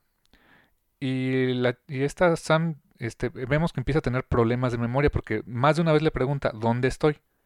¿Y qué pasó? Entonces, eso inmediatamente para cualquier enfermero, para cualquier, este, cualquier médico, te dice, ok, sí estamos mal. O sea, el hecho de que no, eh, ya reaccionó, pero la, este, la memoria a corto plazo no le funciona, sí estamos mal. Y la verdad es que eh, ahí el cómo, eh, el cómo lo maneja en la manera de las secuencias está muy bien porque hay un punto en el cual se, se queda en silencio el panel. Hay una, un panelito donde la enfermera le pregunta, le dice, una vez que te arreglemos, este, que te, que te curemos, te vas a casa. ¿Te parece bien? Se queda eh, silente el panel, después otra vez vemos el mismo panel y otra vez vemos a Sam que le pregunta, ¿qué pasó? O sea, como que lo que le dijo la enfermera de que oye, ya te vas a ir a casa, ¿te parece bien? Le pasó de noche. O sea, como que le vuelve a preguntar. Y ya la enfermera ya le da la respuesta corta. Está, estabas en un, este, en un edificio y, se, y explotó. Otra vez, panel silente. Y le pregunta, ¿dónde estoy? Estás en el campamento en Irak. ¿Y qué fue lo que pasó? Eh, híjoles. O sea, pareciera que esos paneles silentes están de okis, no están de okis. Eh, cuando vean un panel así, es un silencio que tiene efectos para diferentes cosas. Puede ser cómico, puede ser dramático o puede ser para enfatizar eh, ciertas circunstancias del personaje, como es el caso. Aquí es un efecto dramático porque em, pues te das cuenta de que, la, de que Sam no recuerda cosas y esa pausa es como hacer una pausa dentro de su cerebro de a ver qué fregados está pasando. Esa secuencia de paneles termina con una eh, con tres panelitos que se van lentamente a negro, que sirven de dos cosas, sirven como transición hacia la siguiente parte de la historia, pero además sirven como para meterte dentro de la cabeza de Sam de lo mal que está. Yo pensé que ahí íbamos a regresar otra vez al, al, al, mundo, al mundo, digamos, entre comillas, real del resto de la historia, donde están los alienígenas y todo, pero no. Vemos que estaba en, la, en una ambulancia, hizo como una transición hacia un, hacia un traslado en ambulancia, y Sam vuelve a despertar, pero esta vez preocupada por el niño, por el niño que estaba eh, en el edificio y pues no se da cuenta de que el niño pues ya lo perdimos.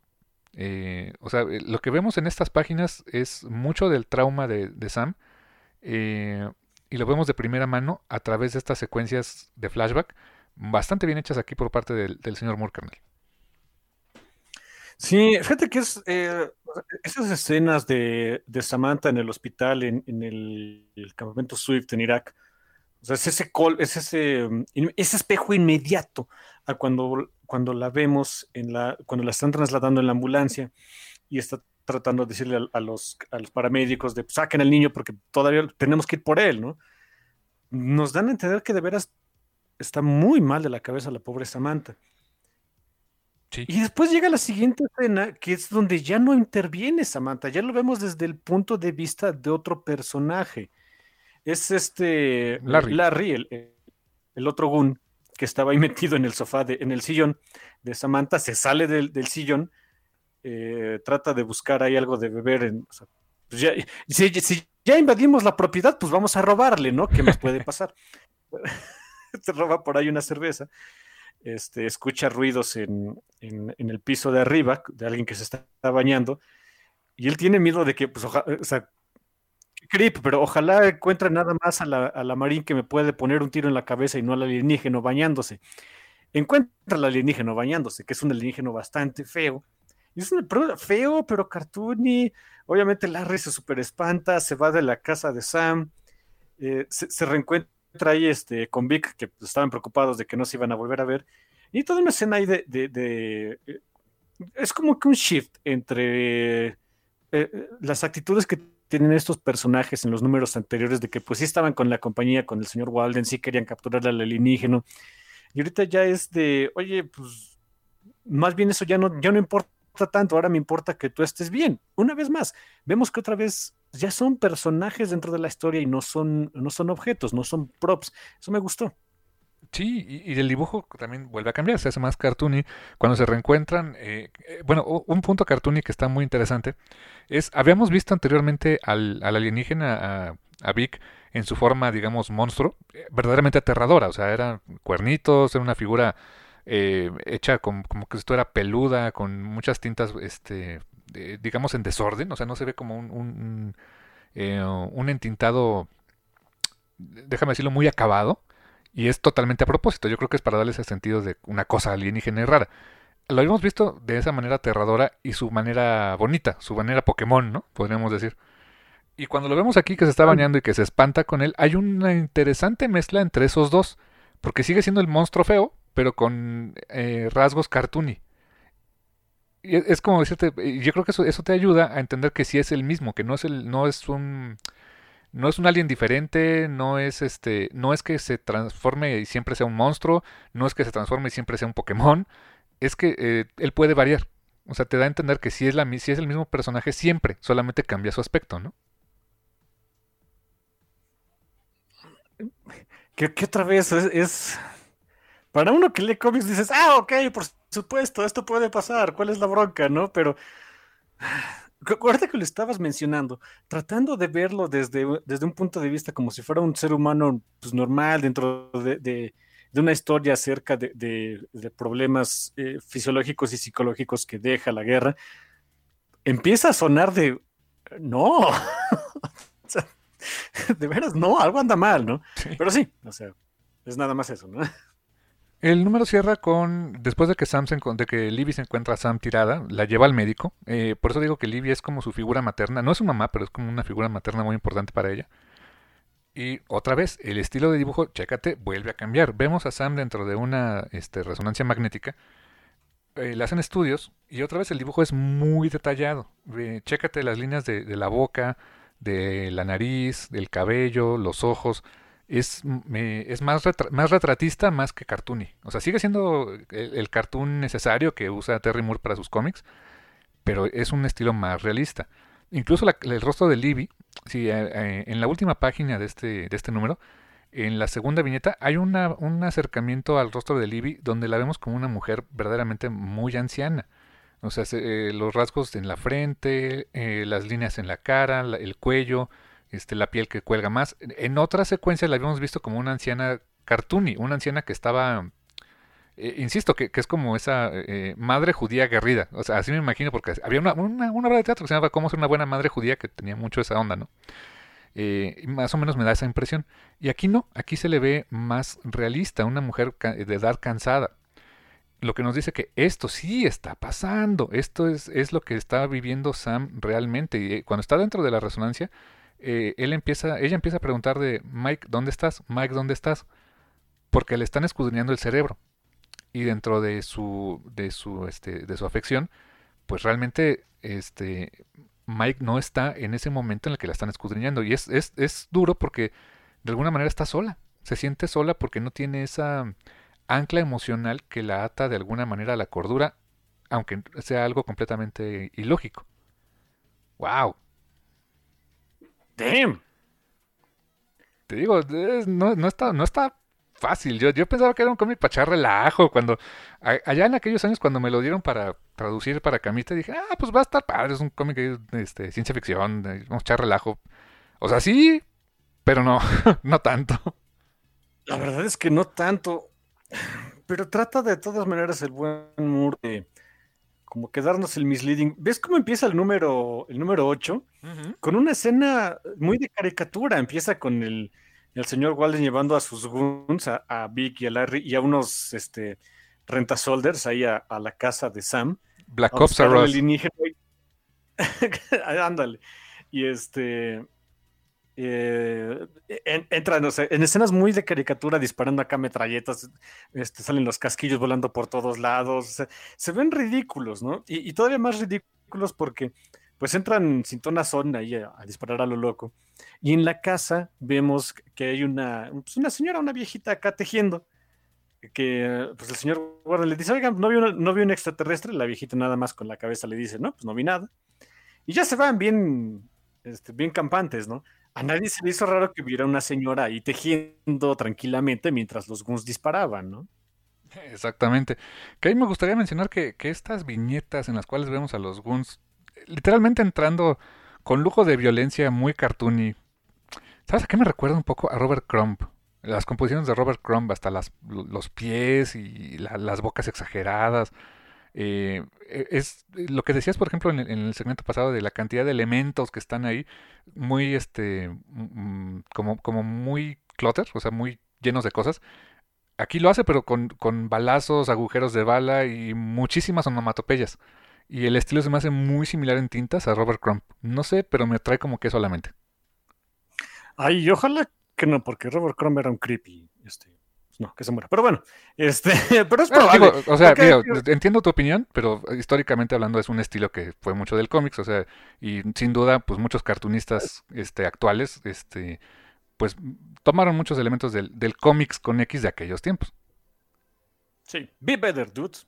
Este, termina esa escena, que por cierto termina muy, otra vez, muy de caricatura, porque se da cuenta este Larry de que pues es el, el alienígena el que está ahí sentado bien tranquilo en el sillón, y el, y el alienígena, este Big, pues toma como que su forma más, eh, más terrorífica, que es como que un monstruo peludito ahí gigante, chistosón. Obviamente sale todo el mundo despavorido.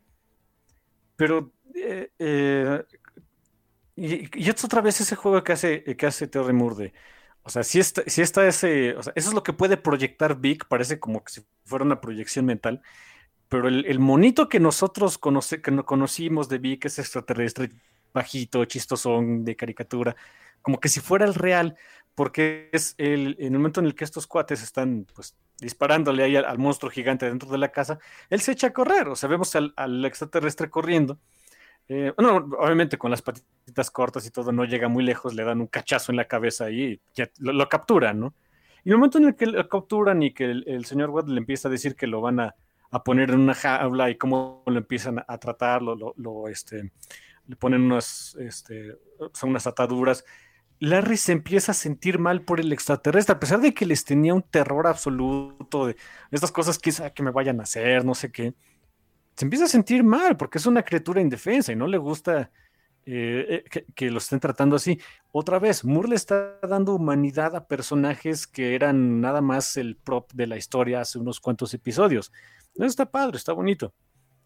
Fíjate y que... otra vez, termina esa escena y empieza otra con Samantha. Me, adelanté un poquito ahorita que estábamos hablando para ver esas, otras escenas con Samantha y es otra vez cambia el estilo de dibujo, cambia mucho la narrativa, hay más paneles y lentes, hay más drama.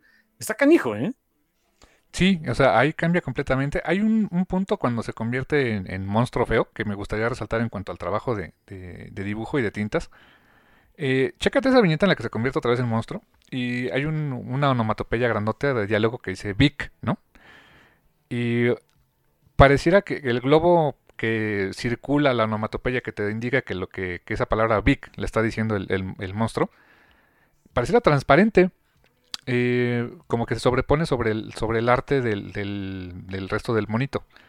Y si te fijas, no es, no es ningún efecto ni nada, es tintas también. O sea, lo que hizo ahí Terry Moore fue eh, hacer un, un, este, un, un, achurrado inverso, o sea, muy poquitas líneas, más blanco que, que tintas negras, en comparación del resto del mono que son más negros que blancos. Y solamente con eso te hace una, eh, el énfasis de que esa viñeta o esa, eh, eh, ese globo de texto es de alguna manera transparente y puedes ver ciertos detalles atrás del monstruito. Y solamente es con puras tintas. Hmm. Ok. No nada más, o sea, no, no, la verdad no, no cualquiera. Y en esas secuencias en las que otra vez vemos a Samantha, eh, igual, o sea, no hay diálogos, que eso es algo también, un recurso que, que tiene su chiste utilizar, no es nada más de, pues, no le pongas diálogos y se acabó y este, en este caso, este, menos chamba para mí porque soy el, también soy letrerista, ¿no? Este, no, no, no, tiene una razón de ser. Eh, le, le, da cierto peso y sobre todo a la, a la actuación. Eh, vemos una secuencia en la cual la doctora que había atendido a Sam en la primera, en el primer número, le está mostrando radiografías. Eh, Libby se ve como molesta, se ve como diciendo explíqueme a ver qué, qué me quiere decir, hábleme claro. Y Sam solamente muestra cierta resignación y, es también algo que se, continúa después en, esas viñetas. Salen de la clínica, eh, Libby está vociferando, o sea, se nota que está diciendo como de, pues, vamos a ir a otro, casi, casi, vamos a buscar otra opinión, vamos a otra doctora, esta que sabe, o no sé. Y Sam solamente se ve, pues, resignada, como de, pues, sí. Y otra vez nos revierten al flashback, otra vez con mucho más detalle, ahora este eh, después de que ya la están este, trasladando eh, aparentemente ya en mejor estado de salud y vemos que este que van en un jeep este eh, como una especie de pues sí como de jeep militar con espacio para que pueda ir un enfermo un se les llama zombies unas zombies exactamente buen punto y con su y, y, adentro lleva al changuito así de este al, al changuito de peluche y le dice este un soldado así de, pues, oye, este, esto lo, lo, trajiste desde casa, no, me lo dio un niño y lo, lo, quiero guardar. Y a partir de ahí no se separa del monito, o sea, lo, lo, este, lo abraza, como que tiene esa sensación de, pues, lo tengo que cuidar porque es lo que le encargó el niño, pero también se vuelve como una especie de muleta para ella.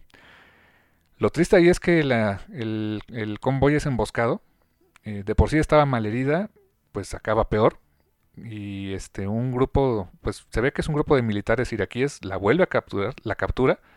Ella lo único que, atina a hacer es a rescatar el changuito de peluche y llevárselo. Y vemos cómo le apuntan con un arma larga y pues solamente se resigna a su suerte de que ahora va a ser prisionera de guerra y les pinta dedo a los que este, llegaron a, a, este, a atacar su convoy y se la llevan. Y otra vez, nuevamente, el estilo de dibujo este, sumamente realista, con más detalle. El único elemento cartoony, porque tiene que serlo, es el changuito de peluche. Eh, que nos da a entender que es, es su, su ancla o su muleta hacia su, este, pues, su sanidad mental, ¿no? Y hasta ahorita voy captando uno de los problemas de Samantha, pero creo que en el siguiente número es donde se ve mejor. Este, la escena, este, o sea, cambia, ya nos, quitamos de ese flashback, regresamos al mundo real donde Samantha le dice a Libby de que, pues, o sea, eh, ah, necesitas hacer una operación para quitarse un, pedazo de, metralla que tiene en la cabezota, este, que le estaba causando sangrado constante en el cerebro, o sea, lo cual me, eh, hice un poco de investigación y ese tipo de cosas causan alucinaciones. Ah, ok. Y este le dice Samantha a Libby, no me voy a hacer la operación. Oye, que ¿por qué no te vas a hacer la operación? No, pues no quiero. Y no me van a obligar. Y la razón por la que no quieres porque eh, el hecho, como bien dices, ¿no? Que, que tengas esa, esa, metralla te puede causar alucinaciones. Pues la alucinación de la que no quieres pedirse es de Mike. Porque Mike es su, e, es su amigo, es su ancla hacia su cordura de alguna manera. Entonces tiene esa, eh, esa disyuntiva, que para ella no, lo, no es tal, de pues me saco esta cosa de la cabeza o, me muero, pero voy a perder a Mike. No voy a perder a Mike porque tiene también ese deber de alguna manera con el niño que no pudo salvar. ¡Qué fuerte! Shit. Está durísimo. el número 9. Hay una escena cuando empieza el número 9. Es una como que fantasía que le cuenta Mike, el chango, a Samantha.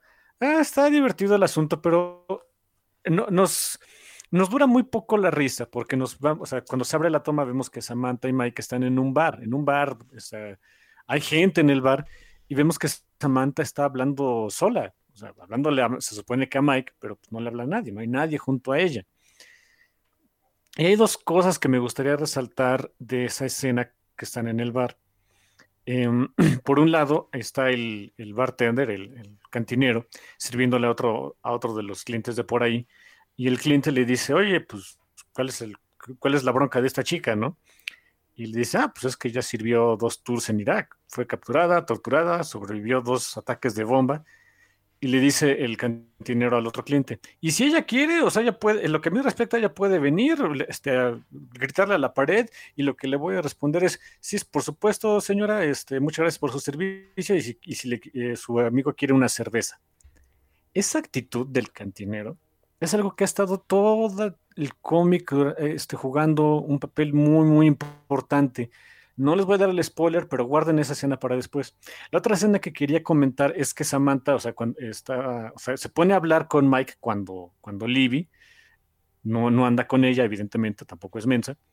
Libby regresa del baño y se encuentra que Samantha pues está tomando su cerveza al estilo Samantha, es decir, le pone el dedo encima en la botella para taparlo.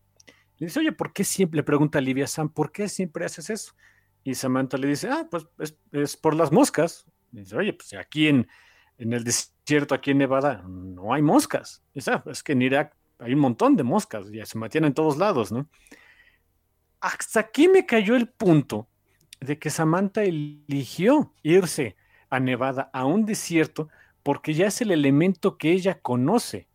Es el, o sea, ella, ella, está mm. acostumbrada a la vida desértica, de, por ejemplo, de, las planicies en Irak. Es lo que ella, eh, al, calor este, seco, al desierto, a la arena, es lo que ella conoce, es con lo que ella se siente, no, no exactamente cómoda, pero sí familiar. Y obviamente pues tiene, eh, sigue teniendo esas, em, esas actitudes y esos, esos eh, pues no, exactamente vicios, pero esas cositas que ella hacía en Irak las sigue haciendo eh, en, Nevada a propósito, a propósito se fue a un lugar desértico. También, eh, hasta donde yo sé, y ahorita me, cuando, cuando me cayó en cuenta busqué así rapidísimo, rapidísimo, no, no encontré mucha información al respecto, pero por lo que voy captando, este, me metí a una página del Departamento de Salud estadounidense para veteranos de guerra y hay, eh, hay información un poco contradictoria de si los veteranos deciden o no irse a lugares que les recuerdan eh, al último lugar donde estuvieron este, apostados. Eh, parece ser que no, que, que los veteranos o sea, lo suelen, eh, suelen pedir aplicaciones de casas en lugares como, eh, o sea, ya más bien de ciudades, ¿no? Washington, Chicago, son las que estoy viendo por aquí. Y se me hizo muy curioso entonces, o sea, yo creo que es, yo creo que el señor Moore sí hizo su investigación bien y lo hizo a propósito. Samantha, a propósito, se fue a un lugar desértico. Porque también en ese lugar desértico tenía la posibilidad de conservar a ese amigo, a Mike. Porque, digamos, el, el changuito original, el Mike de, de veras, el peluche, pues lo encontró ahí. Y todo el tiempo lo resguardó ahí, en el desierto. Entonces, el hecho de que viva en un lugar desértico con Mike, pues es como darle esa continuidad o esa darle vida a esa fantasía de, de, de, cumplir ese último servicio que le iba a dar al niño, de cuidar a su monito, ¿no? Sí, puede ser que yo también haya visto que las cortinas eran más que azules, ¿eh? No me hagan del todo caso. No, me hace, me hace sentido, la verdad. Hay un diálogo también ahí con Mike que, que, que está bien fuerte. Porque Samantha, este, o sea, no quiere dejar ir esa parte de su pasado, no quiere dejar ir esa vida de alguna manera, porque dice, yo soy la, este, yo, yo, yo aguanto, yo soy la más fuerte del, en, el cuarto, yo soy la que ayuda a la gente, a mí nadie me ayuda. Y Mike le dice, ¿en serio? Claro que sí. Dice, ¿y entonces qué hago yo aquí? Y se queda callada. Exacto. Esa es la otra escena que, que, que no les quise spoiler. Eh, ¿Se acuerdan de lo del, del, cantinero que le decía de que, o sea, independientemente de lo que haga Sam, él le va a agradecer por su servicio? Es lo que todo mundo en la vida de Sam, ya que está otra vez en la vida civil, la está tratando de esa manera. Le dice, no exactamente le da por su lado, pero le permite muchas cosas porque ya sacrificó mucho al grado de que Samantha tiene tan comprada esa, esa vida de, de, yo soy la ruda, yo soy la que puede, yo soy la que fui a dar la vida a otros lados, yo pro tema enorme tanto de las personas que son cercanas a Samantha como de ella misma, que evitan que la pobre Sam reciba ayuda médica, psicológica, este, social, etcétera. Hay muchos factores que están eh, evitando que Samantha pueda mejorar. Todo a través de esa cultura excesivamente militar que tienen en Estados Unidos. Ah, canijo, me gustó mucho ese comentario que hizo Terry Moore al respecto. Muy duro también. Y, tan no, no, quiere recibir ayuda que Libby, en un momento, de, este, Libby le dice, bueno, ¿tú qué quieres? Pues quisiera que alguien me dijera qué es lo que tengo que hacer. Y dice, ah, perfecto, opérate, ya te lo dije, hazlo. Y, y la mirada de Sam es condescendiente de, ah, sí, luego, ahí, ahí, luego, ahí luego veo, ¿no? Sí, sí está. me, me, gustó mucho eso. Eso, eso que, que hace Termur aquí me gustó muchísimo. Luego vienen unas, secuencias ahí más cómicas, mucho más cómicas. O sea, eso también es algo que le, reconozco mucho a Terry Moore, que trata de mantener eh, pues esa estructura, ¿no? De picos y valles. Hay unas partes muy densas, como las que acabamos este, de ver. Hay unas partes muy cómicas, como para darle un respiro también al lector en la que pues Vic y, y Vic y Vip están, perdón, Vic y este y Larry van a rescatar a, eh, a, Vic que está ahí encerradito y pues sí van y lo rescatan, eh, se meten en problemas, eh, está, está padre ahí esa secuencia, está, eh, el dibujo se vuelve más cartoon y más bonito. Honestamente sus dibujos cartoon de, Terry Moore están muy bonitos, o sea, se me hacen muy peanuts. Ve por ejemplo el, el diseño que tiene este Vic, el marcianito sí le da un aire más o menos ahí como a un tipo Charlie Brown, una cosa así, ¿no? Ah, es cierto. ¿Sabes qué? Cobra más eh, peso tu comentario de que estaba a lo mejor tratando de no imitar, pero se, nota la influencia de otros caricaturistas como el horrible de Robert Crumb, pero también, también puede ser esto, o sea, sí, sí tiene hay que recordar que pues Terry Moore es, es un, sea, hace cómics y todo, pero sí es un estudioso de todo este asunto. Sí, y, trae, y no, mm, no, no es tacaño eh, a la hora de, de, mostrar sus influencias. Sí, cobra más peso tu comentario, me gusta, ¿eh? Al grado de que se echó una miniserie de cuatro números, publicada también ya por Camite, por cierto, que se llama Strangers in Paradise Kids, donde son los personajes de Strangers in Paradise, pero en versión cartoony, y son prácticamente...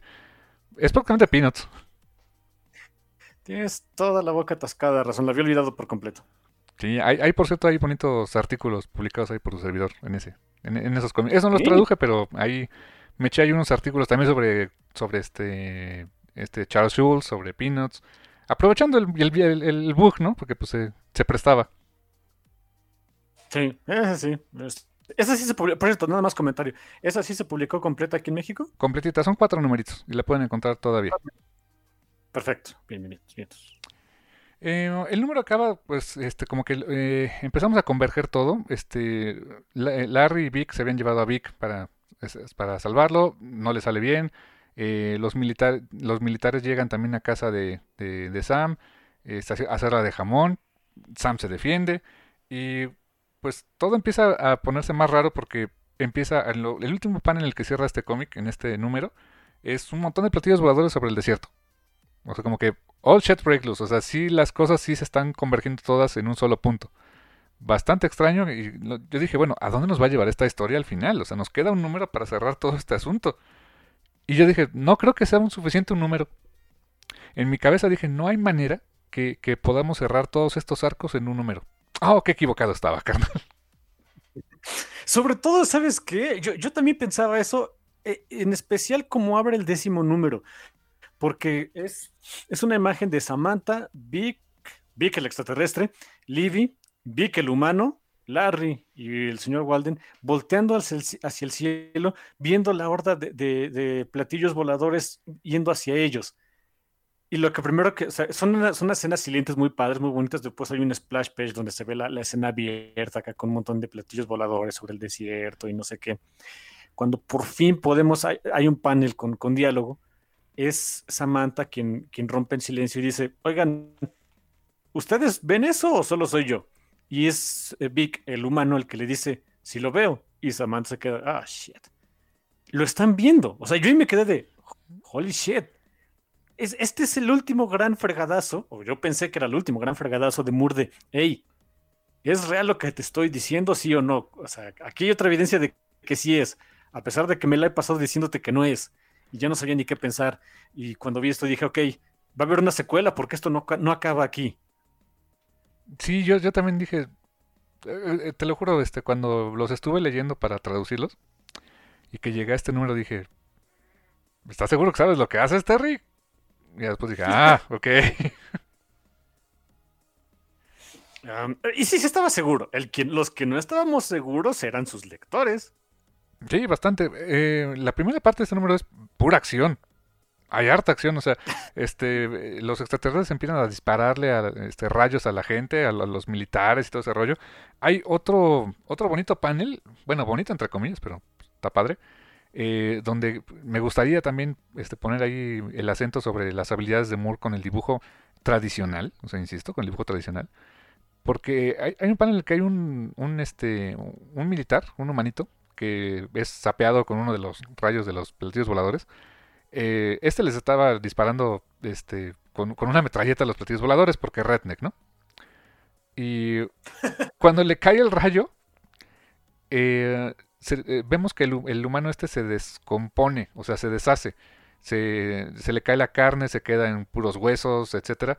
Y hay una parte del dibujo donde vemos la mitad del cuerpo que sigue entintada, sigue estando entera, podríamos decir, una parte de la cabeza que sigue estando con piel, ojos, pelos, etcétera, y la otra parte que ya es puros huesos.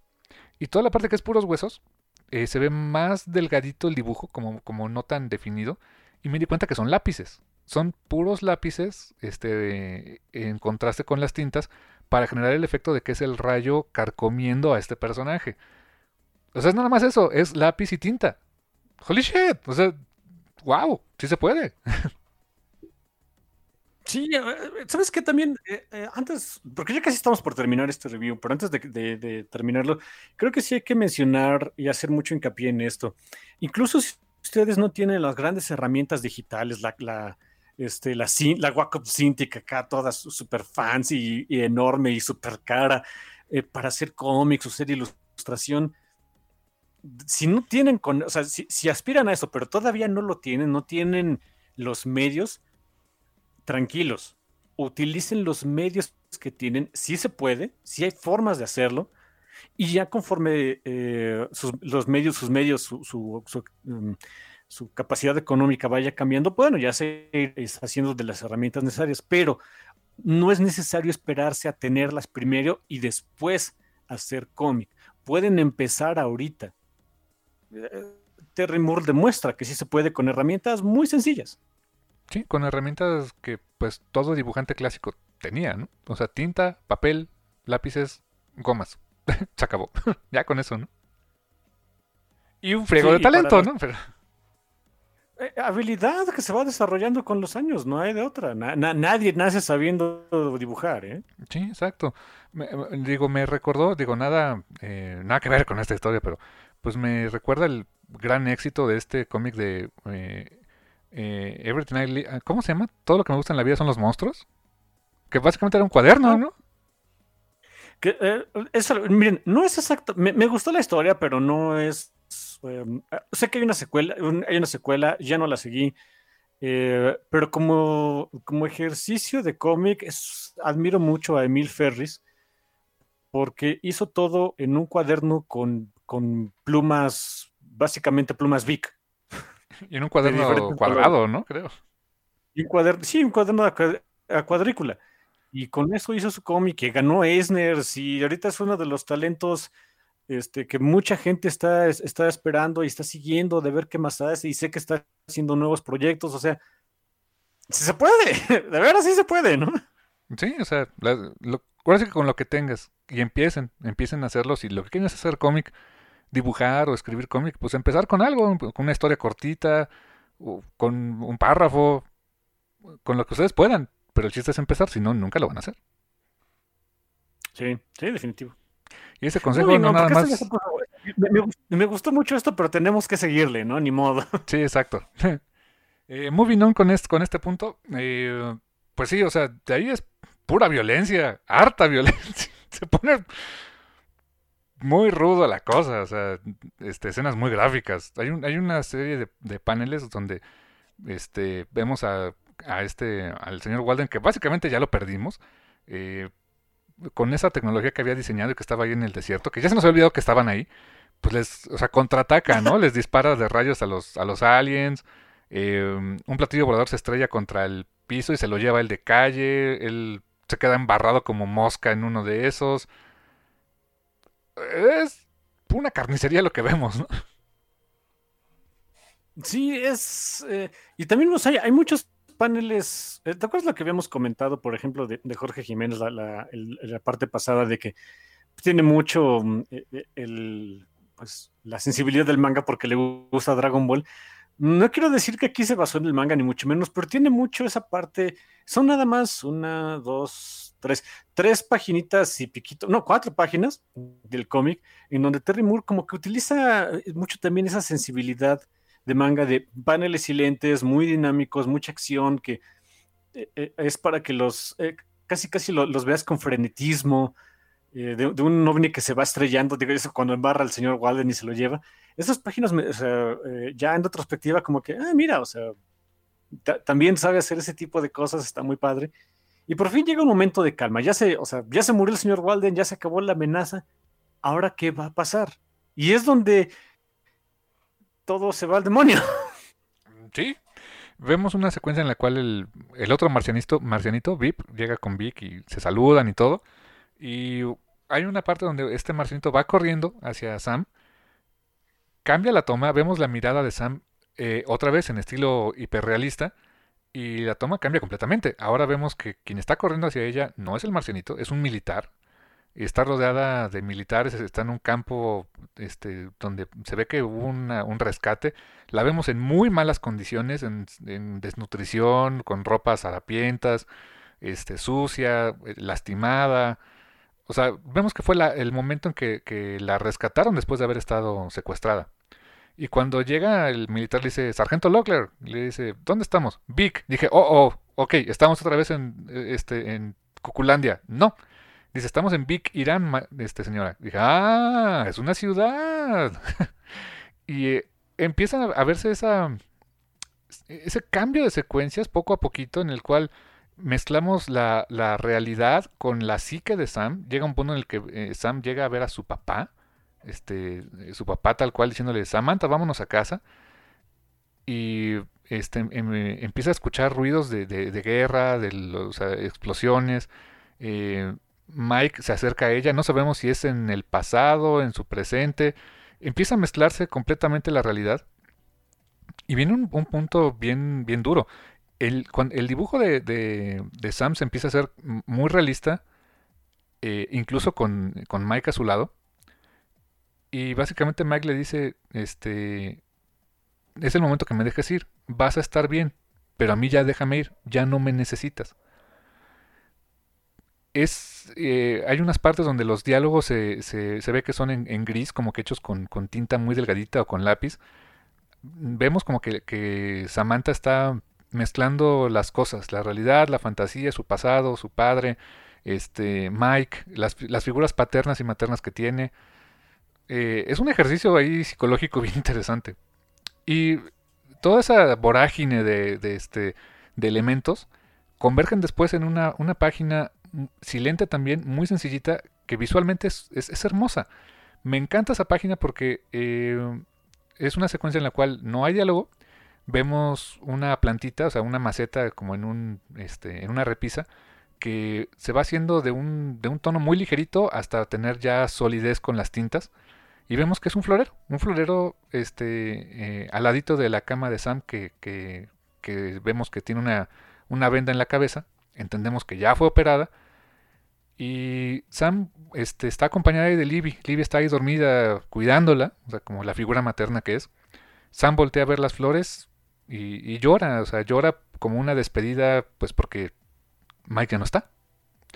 O sea, Sam sí fue operada, sí le tuvieron que remover esta, este, esta pieza de, de metralla en la cabeza. Eh, Mike se sacrifica en el proceso para dejar para este, dejarse ir y que Sam esté bien nuevamente. Y pues sí, o sea, eh, por lo que da a entender Terry, el hecho de que la cirugía ocurre, al momento que están removiendo toda esa metralla, toda esta historia que estamos viendo, pues sí ocurrió en la cabeza de Sam en diferentes momentos, no toda, una parte es real, una parte no, y todo se va al demonio y se vuelve más loco en el momento más crítico de la operación de cerebro que tuvo.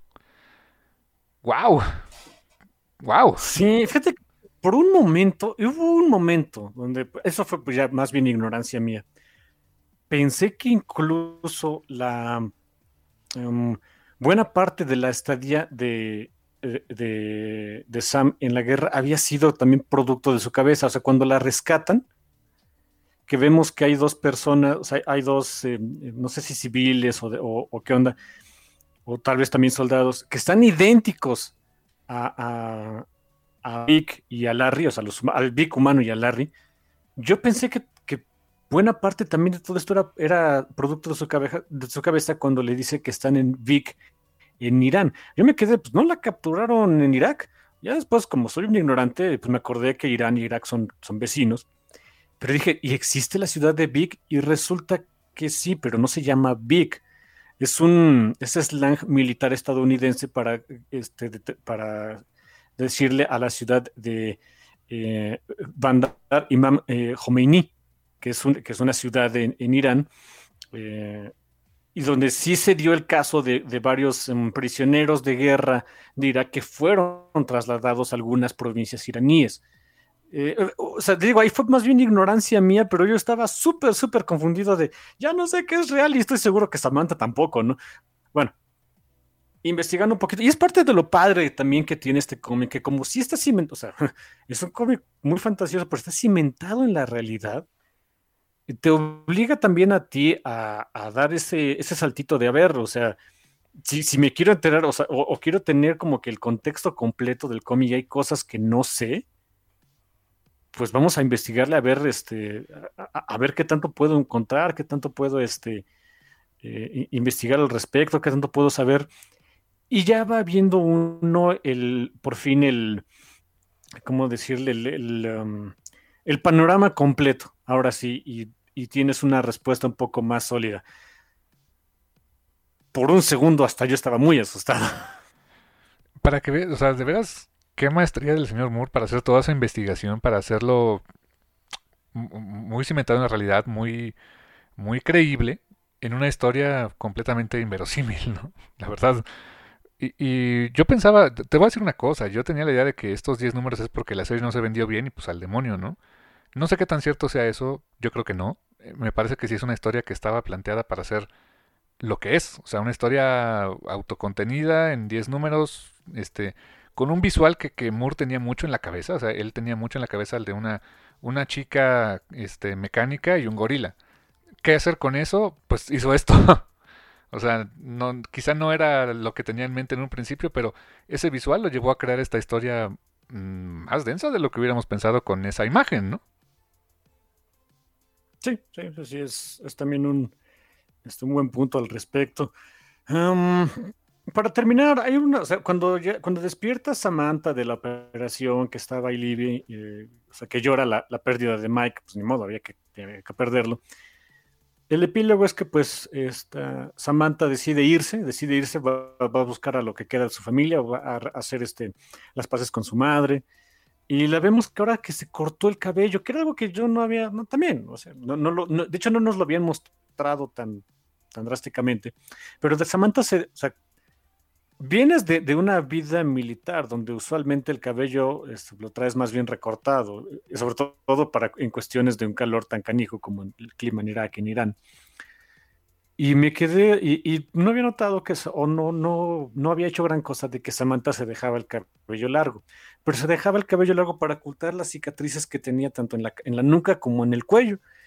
Y tras esa operación, eh, ya decide, este, obviamente, pues se le tienen que cortar parte del cabello y se lo deja corto, ya se lo deja corto y valiéndole queso si la gente ve las cicatrices o no. Sí, o sea, ya eh, pues tiene que abrazar esa etapa de su pasado, esa realidad que le tocó vivir, el saber que ahora está curada y pues no tiene nada que esconder. Y, eh, eh, creo que entra mucho lo que tú decías. no creo que hayas visto las cortinas este, azules nada más, carnal. Yo creo que sí el hecho de que escogía esa parte árida que le recordaba esa ese ambiente desértico en el que vivió y que pues de alguna manera mantenía vivo a Mike, el hecho de que pues ya no, ya no tiene Mike, ya no tiene la metralla, ya este está haciendo las paces consigo misma, que quiere hacer las paces con su familia, es también ya nos vamos, o sea, dejamos atrás este ambiente y es momento de crecer.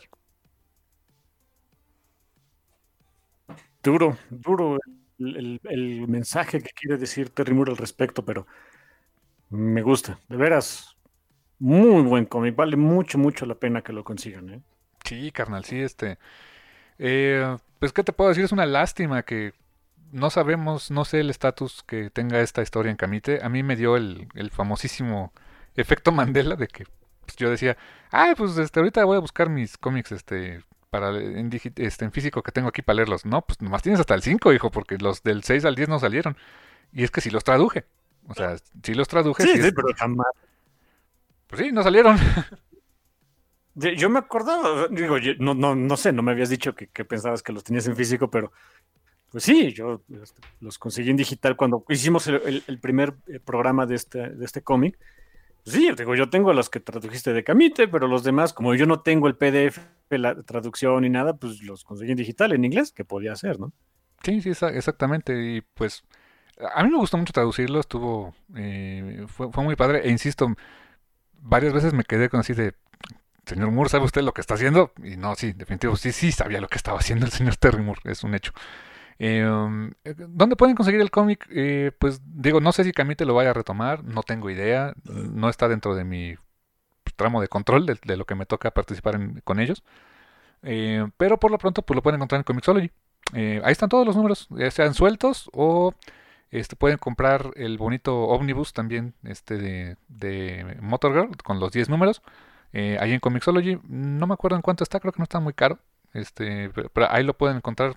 Eh, en físico está difícil. Este, los cómics sueltos es, complicado encontrarlos. Este, eh, ¿cómo se llama esta? Abstract Studios. Es, bueno, Abstract Studios, que es la, la, gran compañía fundada básicamente por Robin y Terry Moore. o sea, son ellos dos, punto. Este, que es como decir Mirage Studios en su momento con Eastman y Lair. No era más que esos dos. Eh, pues Abstract nada más, eh, eh, la verdad ha, producido de manera muy local. Este, incluso a raíz de lo de la pandemia, pues su producción se ha visto más mermada. por ahí hubo una miniserie pues, este, que se llamó Five Years, donde varias propiedades de Terry Moore se, se hacían un crossover. Eh, muy difícil de encontrar ahora porque solamente pues está en, números sueltos. Muchos creo que no llegaron ni a tiendas de cómics. Fue distribución directa por parte de Moore, o sea, comprándolo en su sitio. Eh, comprarlo en su sitio es caro por los envíos este, hacia, México, la verdad. Eh, yo les recomiendo, o sea, si quieren leer estas obras más recientes de Terry Moore, no están ni en Amazon, no hay TPBs, no hay nada. O sea, es muy difícil. Cómprenlo en digital. eso siempre lo van a encontrar en Comixology. Ahí está toda su obra y no tiene bronca. Sí, eh, les iba a dar el, dato y de hecho me pasó desde, desde el programa pasado. Si lo quieren conseguir en digital a través de Comixology, les va a salir más barato que compren cada número individual a comprar los recopilados. Es a mí lo que me pasó. Yo quería comprar como que el recopilado así, este, pues ya de un jalón, de un fregadazo.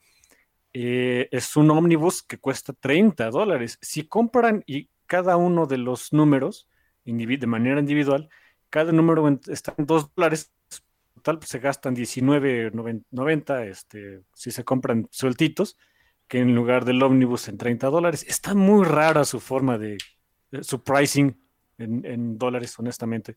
Sí, eh, creo que el ómnibus traía un montón de extras. O sea, el ómnibus físico, porque sí lo hubo, o sea, sí lo, sí lo produjeron, eh, traía varios extras, muchísimos. Creo que traía el guion completo, no sé qué tanto más. Y bueno, o sea, si les interesa, pues adelante, ¿no? Pero si quieren como que la historia principal y más barato, sí. O sea, los singles, eh, como dice mi hermano, creo que es una excelente opción y que pueden encontrar pues en Comixology muy fácil. O sea, es la forma fácil de tenerlos. Llegué a ver en su momento el segundo recopilatorio, lo llegué a ver en Fantástico, eh, hace, hace ya algunos años. Y bien caro. Ahorita creo que el último que había estado como en 500 pesos este, solamente los últimos cinco números en recopilatorio. Y los sueltos, pues eh, creo que en la vida los he visto. Nunca los he visto en físico, los sueltos en inglés. No, yo jamás tampoco, ¿eh? Sí, no. Así que pues, esa es la opción para que puedan este, tener esta historia. Este, búsquenla, léanla, este, si se quedaron con, picados con lo que publicó Kikamite, pues este, chequen esa opción. Ojalá Kamite lo pueda publicar después, no lo sé. La, la verdad desconozco, no está en mi tramo de control, como les digo. Ojalá que así suceda, este, porque pues traducida está. O sea, ya es este lo que, que tengan temas de derechos o este, de distribución, pues ya, ya, ya es otro, otro asunto. Eh, y pues no sé, este léanlo, léanlo. Yo creo que es una, o sea, leer a Terry Moore es, es, es riquísimo, tiene mucho más, mucho más carnita de lo que hubiéramos pensado. Definitivamente sí. es Ah, es como los Transformers, more than midday, ¿no? Ándale, exactamente, carnal. Y pues así llegamos a este final de este segundo review de Motorgirl, segunda vez que hablamos de Terry Moore. Eh, eh, pues a mí me gustaría ver personalmente si pudieran ahí poner unos comentarios en, en, Facebook o en Twitter donde, donde nos consuman. Eh, si les gustaría que habláramos de más obras de Moore, cuáles gustaría que fueran las siguientes. Este, y pues prometemos este, leerlos y ver qué, qué se nos puede pegar, ¿no? Sí, no prometemos hacer un programa, pero prometemos leerlas, no, no es cierto. pero denos ideas. denos ideas, nunca está de más, ¿no? Exactamente, carnal. Y pues no queda más que decirles, carnal, pues lean Terry Moore, lean este, lean Motorgirl, y pues gracias. Ah, sí, totales, totales. Y hasta la próxima. Bye, sorry. Bye.